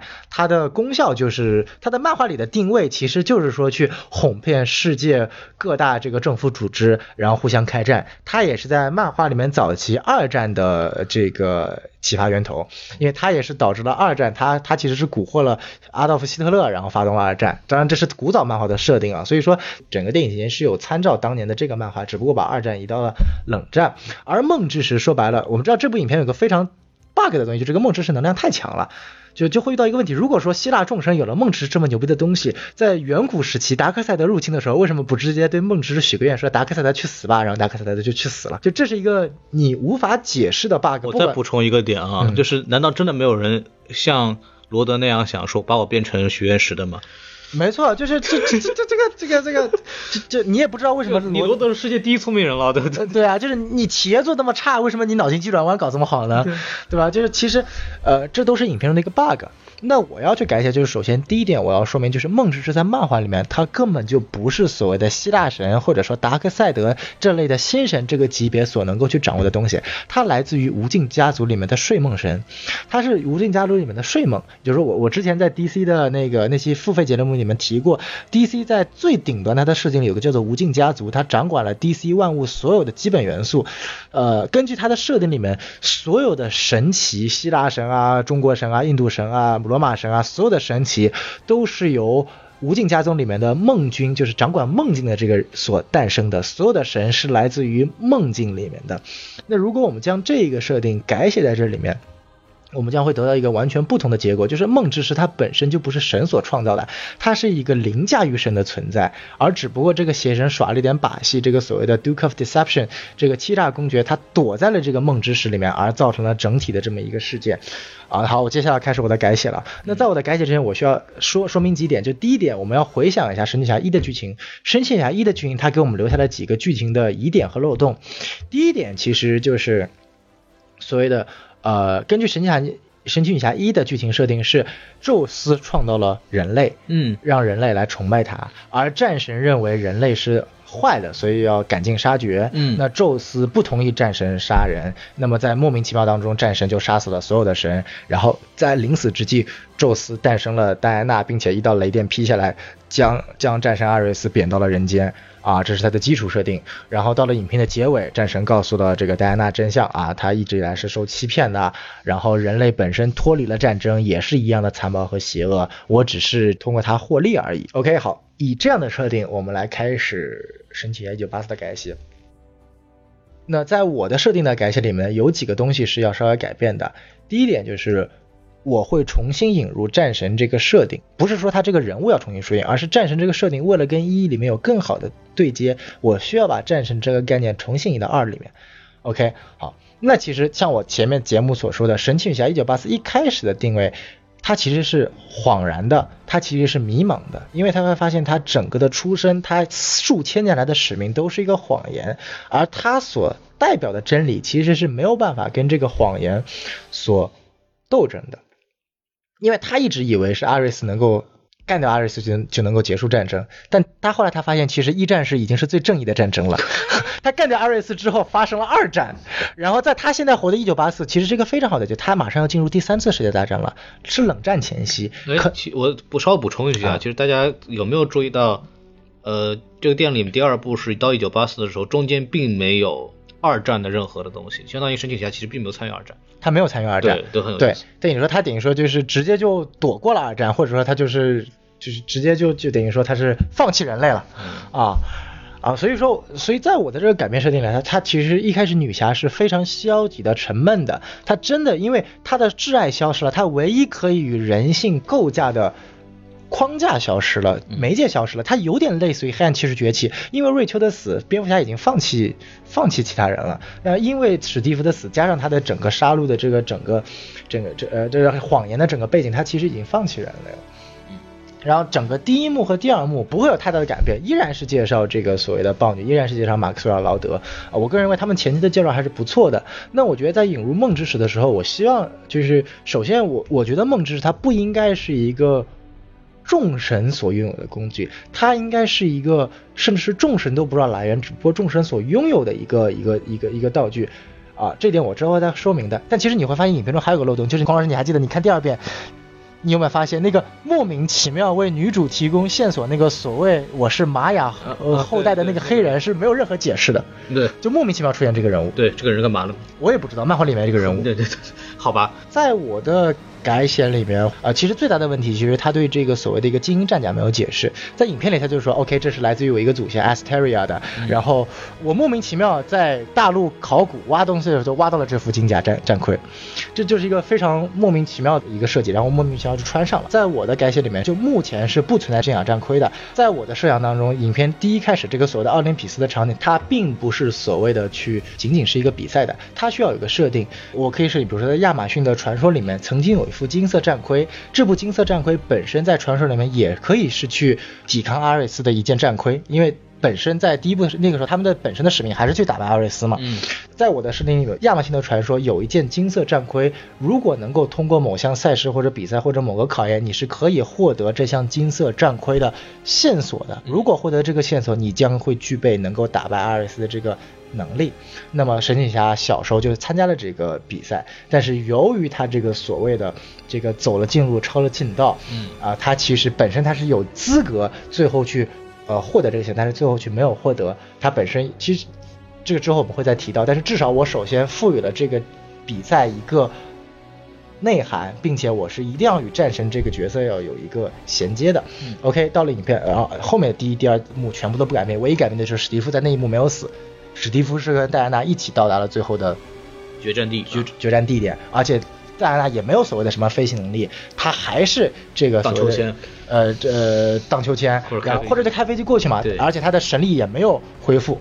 OK，好，到了那个地方了之后，一开始还没有跟猫女的对决，他首先到了那地方的时候找到了马克思瓦劳德，他所认为的就是最后的大反派是马克思瓦劳德变成了这个石头，在向全世界去诉说这个这个内容。接下来就是有点类似于女侠第一部去战胜那个将军的那个片段，他就用非常简单的战略，其实他就跟史蒂夫配合去去去把马克思瓦劳德移出了那个机器，停止了对整个世界的诉说，然后他本身就以为赢了。然后这一时刻我要去引入这个影片当中一直存在但一直。是没有人质疑的一个角色。这个影片中有一个人物一直存在，但影片根本又没有解释他从哪里来，而且他这个影片的功效其实是举足轻重的。我要改写的就是我要让这个神出现，而这个神能够出现的唯一的地方，就是史蒂夫所附身的这个人。嗯。你要想看史蒂夫所附身的这个人，从头到尾都有出现，但并没有解释。影片给他就是一个所谓的陌生人，为什么要放弃这么好的一个设定呢？所以在我的设定里面，女侠向这颗许愿石许愿，史蒂夫可以复活，但他得到的代价并不是神力消失。这么大的一个愿望，怎么可能只是神力消失呢？他获得的代价就是希腊的最后一个邪神谎言之神将会与他的心爱的人二者分为一身，而一直潜伏在神奇女侠旁边。而神奇女侠神力为什么会消失？不是因为许愿的力量，而是因为这个邪神一直潜伏在他的身边，一直在夺取他的能力，期望当他的能力夺取过来之后，能够去真正的去脱离史蒂夫这个身体，获得真神。所以在我的设定当中，决战当他们呃很轻松的打败马克斯韦尔劳德的时候。这个邪神出现了，而且不是以别人的形态，就是以史蒂夫的形态。他告诉神奇女侠：“你所认为的真理根本不是真理，你所付出的代价，你以为你让你自己心爱的人类所复活了，但你其实没有想到的是，你将我希腊的最后一个你所代表的完全相反的神也一起召唤出来了，而且他就在你身边。我吸收你的神力，我让你变得虚弱，并且通过你的神力，我将我的能力散发到全世界，我让整个谎言。”能够蛊惑人类，这其实可以更加深刻的让神奇女侠去意识到，本质她从影片一开始就在做一个错误的决定，整个事件是由神奇女侠所引起的。我们看原片是怎么描述的？这个石头是突然出现的，影片没有给这个石头来一个这个起源，就是马克思韦尔德也不知道通过神通广大他就获得了这块石头，只不过因为阴阴差阳错这个抢劫案他没有拿到这个石头而已。那在这部里面呢，我赋予这个石头一个功效，这个石头是由邪神主动接近神奇女侠，并且通过女神女侠这个许愿而去附身史蒂夫，变成一体两面，而最后通过神女侠的盗取她的神力，慢慢的去附身到全世界。那这个时候神奇女侠其实她会有一个所谓的身份危机，我到底。代表了什么？我到底代表了真相还是谎言？而这个时候，接下来我要去做，就是为什么要引入战神了？这个时候，这个谎言之神要去跟陈奇侠说一段话，就是说，你当年以为你战胜了阿瑞斯，你就可以使整个人类社会变得更好。这是不可能的，因为你发现一战它已经算是一个比较正义的战争了，它不是一个混沌的战争，或者说一战是有它发生的必要性的。但是你看之后的二战，你为什么躲过了二战？甚至你在这个阶段马上可能就会发生第三次，或者可能是最后一次世界大战了。这也是我想去表达的神奇侠的一个核心：战争并不是一个错误的东西，战争的反义词不是和平。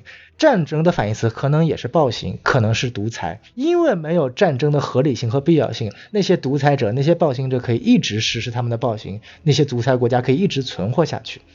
而暴行、独裁这些东西所存在的根本条件是什么？是谎言，谎言才是真正你们所要去消灭的人，根本不是阿瑞斯。当年其实为什么我这么强？为什么阿瑞斯能够杀死众神？这里我要补第一步的坑了。这里我要去将整个 DCU 的世界观扩充了。当年你母亲告诉你是宙斯创造了人类，但不好意思。人类早在神诞生之前就早就创造出来了。当年宙斯也是凭借战争才战胜了自己的父亲，坐上了奥林匹斯的宝座。这个时候，宙斯看中了人类。人类尽管早于神诞生出来，但是人类无知懦弱，没有一个可以去供养的存在。那么，宙斯他许下了一个谎言，他结合了十二奥林匹斯众神许下了一个谎言，让人类认为自己是神所创造的东西，而人类可以去向。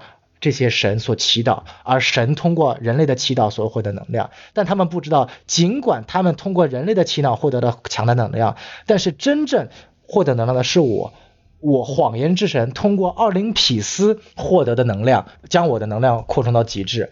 而这里还有一个漫画设定，因为漫画里面谎言之神是战争之神的一个小喽啰，对不对？那我们这里可以做一个改写，为什么？呃，这个。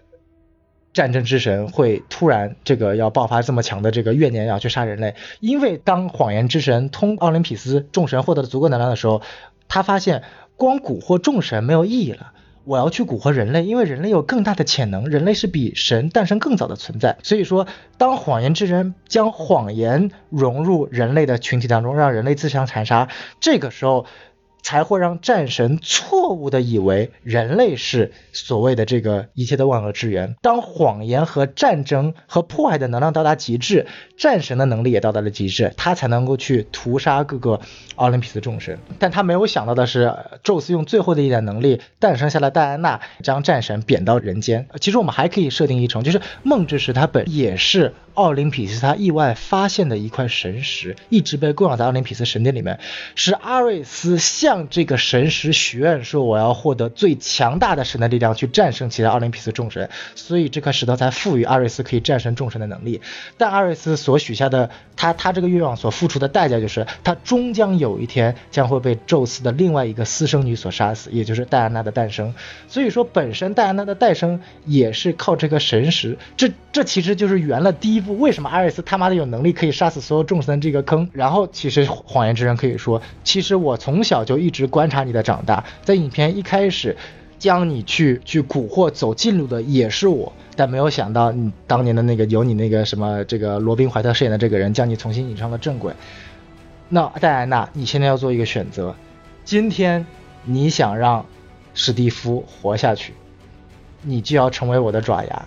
这个世界上不能够没有战争之神，战争永远都会持续下去，而你将会成为我新的战神，为我而辅佐，你自己选择吧。那戴安娜没有办法，因为她会发现这个时刻我必须保有史蒂夫，而谎言之神说的也是对的，这个世界必须得有个战神才能去平衡所谓的战争所带来的正义性和非正义性。那么戴安娜只能忍痛成为战神。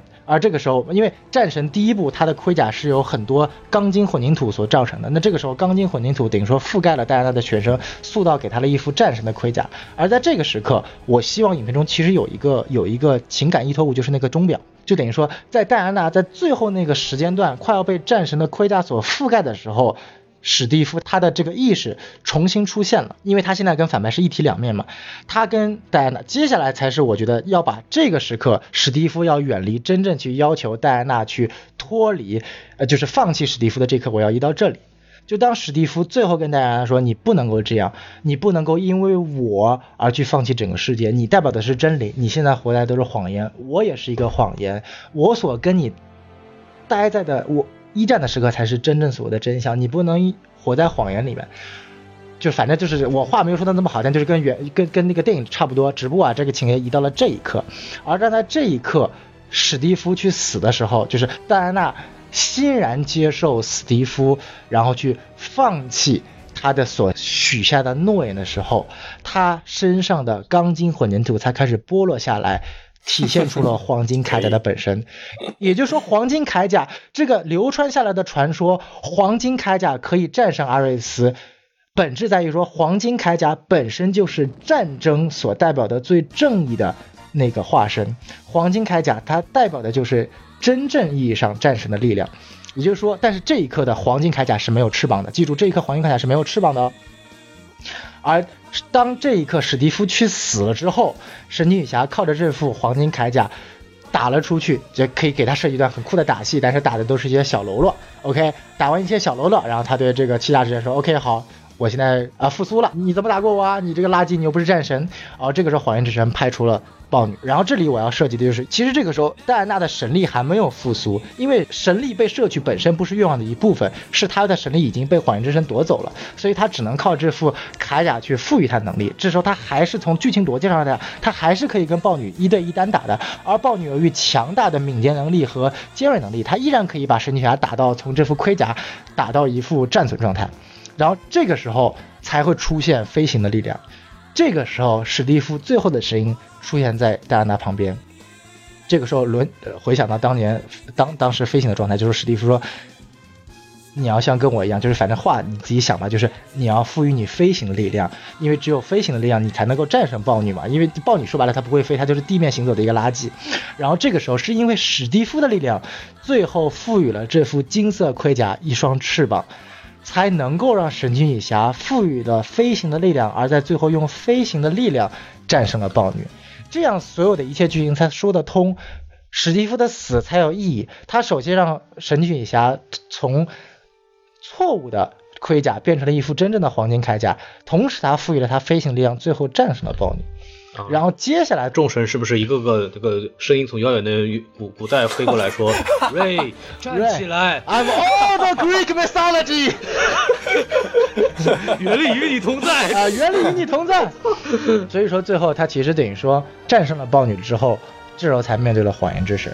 然后谎言之神说：“你战胜他没有用啊，你拥有这么强大的身躯，这么强大的盔甲，但你根本打不过我。我不像阿瑞斯是一个具象化的存在，我是谎言，我活在每个人的心里。你看看，通过这套机器，通过我的爪牙马克思尔劳德，整个世界都已经活在谎言里面了。这时候可以穿插几个情节，在哥谭市，有个小民众说：我许愿让这个世界上这个城市的富豪都死去。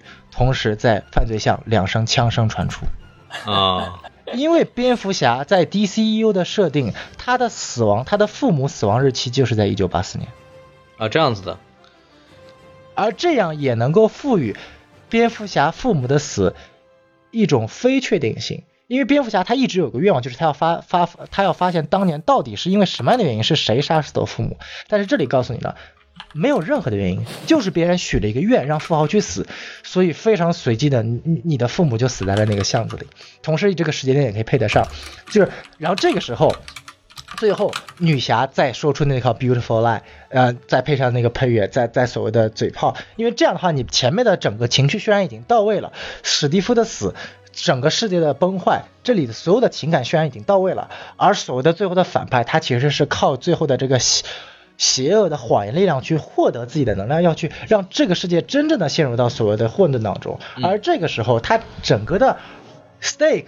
整个已经升到极致了，他不是一个所谓的一个被蛊惑的人要去毁灭世界，他是一个真正存在的邪恶力量。但这个邪恶力量，它是散布于每个人心目当中的，而这而只有当戴安娜选择了他的最后时刻，才选择了放弃谎言，放弃史蒂夫获得的能量，而在这个时候，他才有资格去向整个世界的人去诉说这一块这个力量。而在这一刻，他同样也感动了马克思瓦劳德，因为马克思瓦劳德他不是第一反派，他现在变成第二反派了。他当他获得了与他儿子之间的这个情感连接的时候，他最后放弃自己的愿望，不是那块石头了，而因为这样的愿望，他也去死了，就是他也牺牲了，就是他需要用这样的方法让他去牺牲，真正意义上断开了反派与整个。大众世界的一个关联，因为所谓他已经不再是所谓的寄托在这颗石头里面的这个邪神了，他现在与石头之间的关联被完全断开了。而在最后时刻，比如说，呃，可以设计为女侠最后使用了她的这个手镯，将这个邪神的力量所所散播出去，反正最后再给场大战嘛，对不对？就反正看得爽一点就行了。但是只要在这一刻，你最后在这种版本里面，首先第一点，史蒂夫的死。或死的有价值，然后也满足了你所谓的这个嘴炮戏份。然后第二反派，你塑造了这么久的马克思瓦劳德也是死得其所，他最后顶是通通过牺牲帮助神奇女侠拯救了这个世界，也满足了自己对自己小孩说我未来一定要成为一个英雄，我要对这个社会创造价值的这么一个许诺。然后这些都完结了之后，啊，我们记得影片当中最后不是有个彩蛋嘛，就是所谓琳达卡特的这个致敬，因为他有个 Asteria，在我的版本里面是没有 Asteria 的，在最后时刻。当谎言之神被打破的时候，神奇女侠面前出现了琳达·卡特，而她所饰演的是一直被禁锢在谎言之神内部的真相之神，也就是赋予神奇女侠真言套索力量的女神 Hestia。因为神奇女侠真言套索，它的真名叫做 Lasso of Hestia，是海斯蒂亚女神的套索，这是她的本名。而我希望要表达就是，真相是被掩藏在谎言之下的，只有去真正去突破谎言。真相才会展现在你面前，而同时又满足了让琳达·卡特最后作为彩蛋出现的这个标准。而当所谓的这个这个真相权出现在面前的时候，他才告诉女侠：这千年以来，你真正所需要去面对的，并不是所谓的战争。而是你要去以你真理之神的呃真理的代言人的身份去战胜谎言。那等到这一刻，整个影片的一个大的一个轮回就已经轮回上了，让整个女侠从第一部到现在整个使命也接上了，她对人类的一个不信任和不同意也也消失了。然后她整个使命，她整个希腊神的一些出入点也全部都被改好了。OK，好，理论上这个故事到结束了。然后作为一个 DC 粉，我要最后做对对这个故事有点小延伸。啊，这怎么延伸呢？我们可以这么样，就是说，因为我们知道在超编里面还有一个设定，就是女侠到之后是一直没有接触在人类社会的，她一直是隐居的，直到超编出现，她才去帮助超编了。那理论上，在一九八四年之后，她为什么她其实没有对人类社会所这个绝望啊？她为什么还一直隐居呢？那我这边可能会给一个设定，就是说，真相女神最后对女神呃对神奇侠说，因为你拯救了世界，并且放弃了谎言所给你带来的诱惑。因为这块许愿石，你可以许下一个愿望，而这个愿望它所带来的代价，并不是所谓的是让你去用谎言的代价，而是用真理的代价。那我觉得最后，因为史蒂夫特雷弗，他的意义上是真的跟神女侠完全分开了嘛？那我觉得他可能许下一个愿望，就是说他希望史蒂夫特雷弗能够，哎，成功的转世。能够成功的转世，能够去，能够安稳的度过来生，而神奇女侠也彻底的放下了史蒂夫这一个心结，能够继续在这个人类社会去活下去。同时，他也希望这个在之后，神的时代已经结束了，而英雄的时代到来了。那么最后会有代蒙太奇，在一九八四年，呃，年末。也就是说神奇女侠通过正义的力量，通过真相的力量解救世界的时候，在堪萨斯的农场，一个五岁的小孩披上了他的红斗篷。宣告了，就是你还记得钢铁之躯有一个蒙太奇的镜头，就是五岁的克拉克披上了一个小小斗篷嘛，然后叉着腰揪个半身的像，那个 那个拍的很好，这里可以完全重复使用，因为那个时候一克拉克是一九八零八零年出生的，那个时候他正好五岁。同样的，在歌坛是，一名少年准备外出游学，然后同时在缅因港的这个港口，来自水底社的女皇不愿意去被 这个通婚，然后要去逃跑，因为这些都发生在一九八四年，海王就是在一九八。五年由他的母亲和父亲相遇，一九八七年诞生下来了海王。为什么我说这一定要作为一个 DCU 终章？因为它其实代表了整个 DCEU 开端的那一刻，所有的英雄都是在一九八四年这一刻才真正走上了他们愿意成为英雄的这一条道路。嗯，而在最后，影片是在这样的蒙太奇中结束了。那么彩蛋放什么呢？我们放两个彩蛋。哎，第一个彩蛋。在遥远的星系，在遥远的星系，一颗火球出现在面前，啊！突然，我们影片中的反派这个谎言之神被传送到了这颗星球上。一个黑暗的身影走了过来，说：“啊，我们的计划又失败了。”然后一刀砍下了谎言之神的头，背后出现了荒原狼的身影。这是第一个彩蛋结束。然后第二个彩蛋，在一个遥远的城市家庭里面。一个小孩诞生了，小孩的父亲看着小孩说：“哇，这个小孩长得非常的这个，哎呀，富有这个冒险精神啊，他说不定未来也会像我一样成为一个伟大的飞行员。”然后镜头往外一切，上面写着“乔丹家”。这样我的心愿都满足了，转世投胎，转世克里斯潘恩就可以演哈尔乔丹了。啊，挺好，挺好，这个 挺好的。可是，可是你还没告诉我，一九八四布鲁斯韦恩的父母怎么死的？神经病吧你！闪点要拍了吗？稍微改一点时间线不行吗？蝙蝠侠原来设定是九岁的时候，一九八一年被杀，你就不能晚一点吗？你设置他十五岁的时候父母被杀不行吗？但是。那个我非常喜欢啊，非常喜欢你这个里面的这个谎言之神和史蒂夫的重合，以及史蒂夫的投胎到绿灯侠，这个非常好，真的是非常好。如果是凯文费奇的话，他说不定真会这么做。因为我觉得就是放弃了让史蒂夫他借尸还魂的这个人的身份，把他纯粹作为一个陌生人，其实是很可惜的。因为他其实是背后隐藏在一直他是。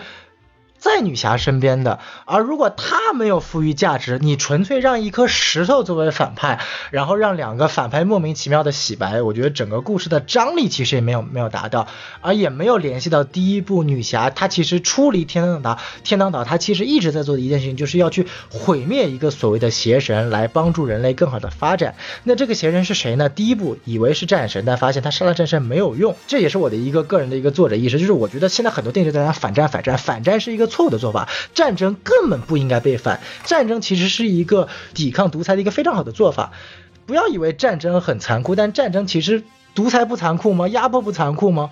战争其实是一种战争，也分好的战争和坏的战争。所以，我我个人觉得说，如果一味的去反战，本身是没有价值的。怎么样才能让战争更好的去去体验？如果是以谎言为代价的战争是没有意义的，就像二战。就像第三次冷战，他们是基于大国政治之间的谎言，以及所谓的人种之间所谓的谎言去诞生的。那我想把整个神奇女侠她所要去反抗的重心，从所谓的一个战争之神，而去引到这部他明显可以提出来的一个谎言之神的一个具象化，这样也可以让神奇女侠整个两部它的一个 arc，它的一个使命有一个完满的一个一个体现。所以我的改编就到此结束，今天的节目也就差不多了。非常精彩，非常精彩，非常好，非常好，非常非常好，就。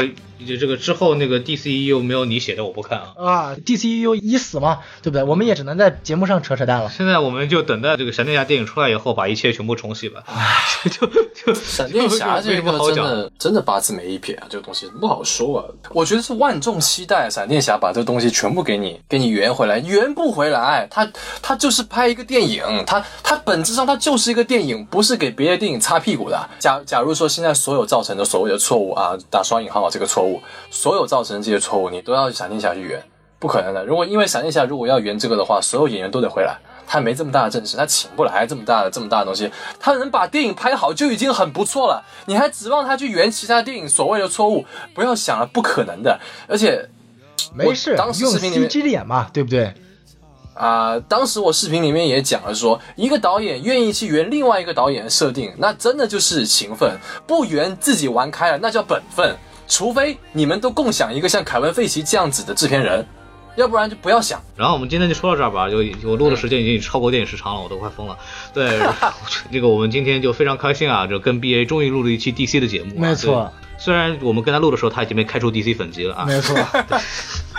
但他依然还是张思玲啊！哎呀，我的天哪！反 正反正你们你们 DC 粉丝那个构成太复杂了，我也不想掺和了，是吧？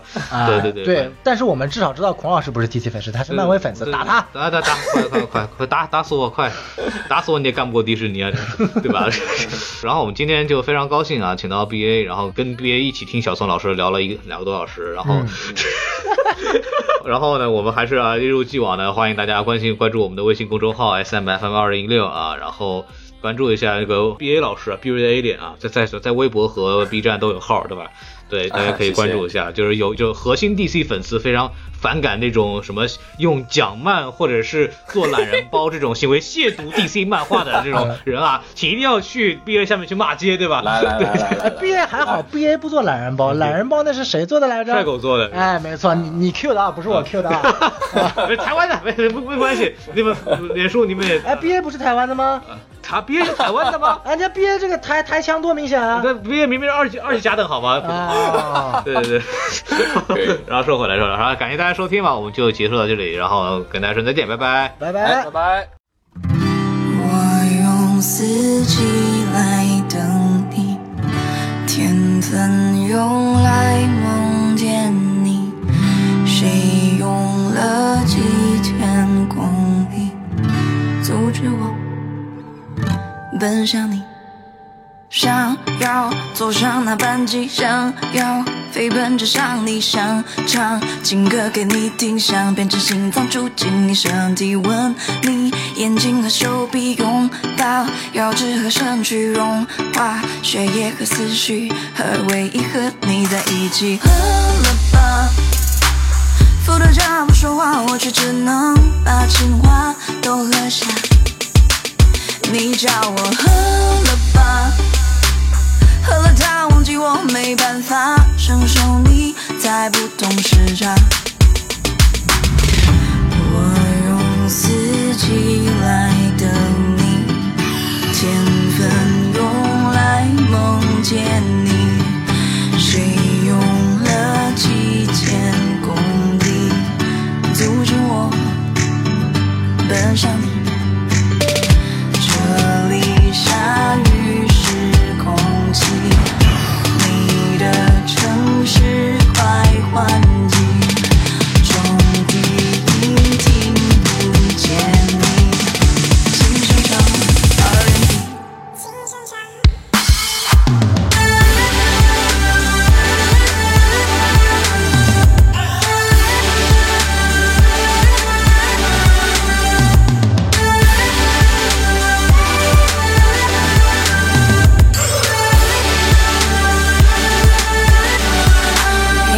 想去海边一起玩耍，看同一片天空，却是不同样的看法。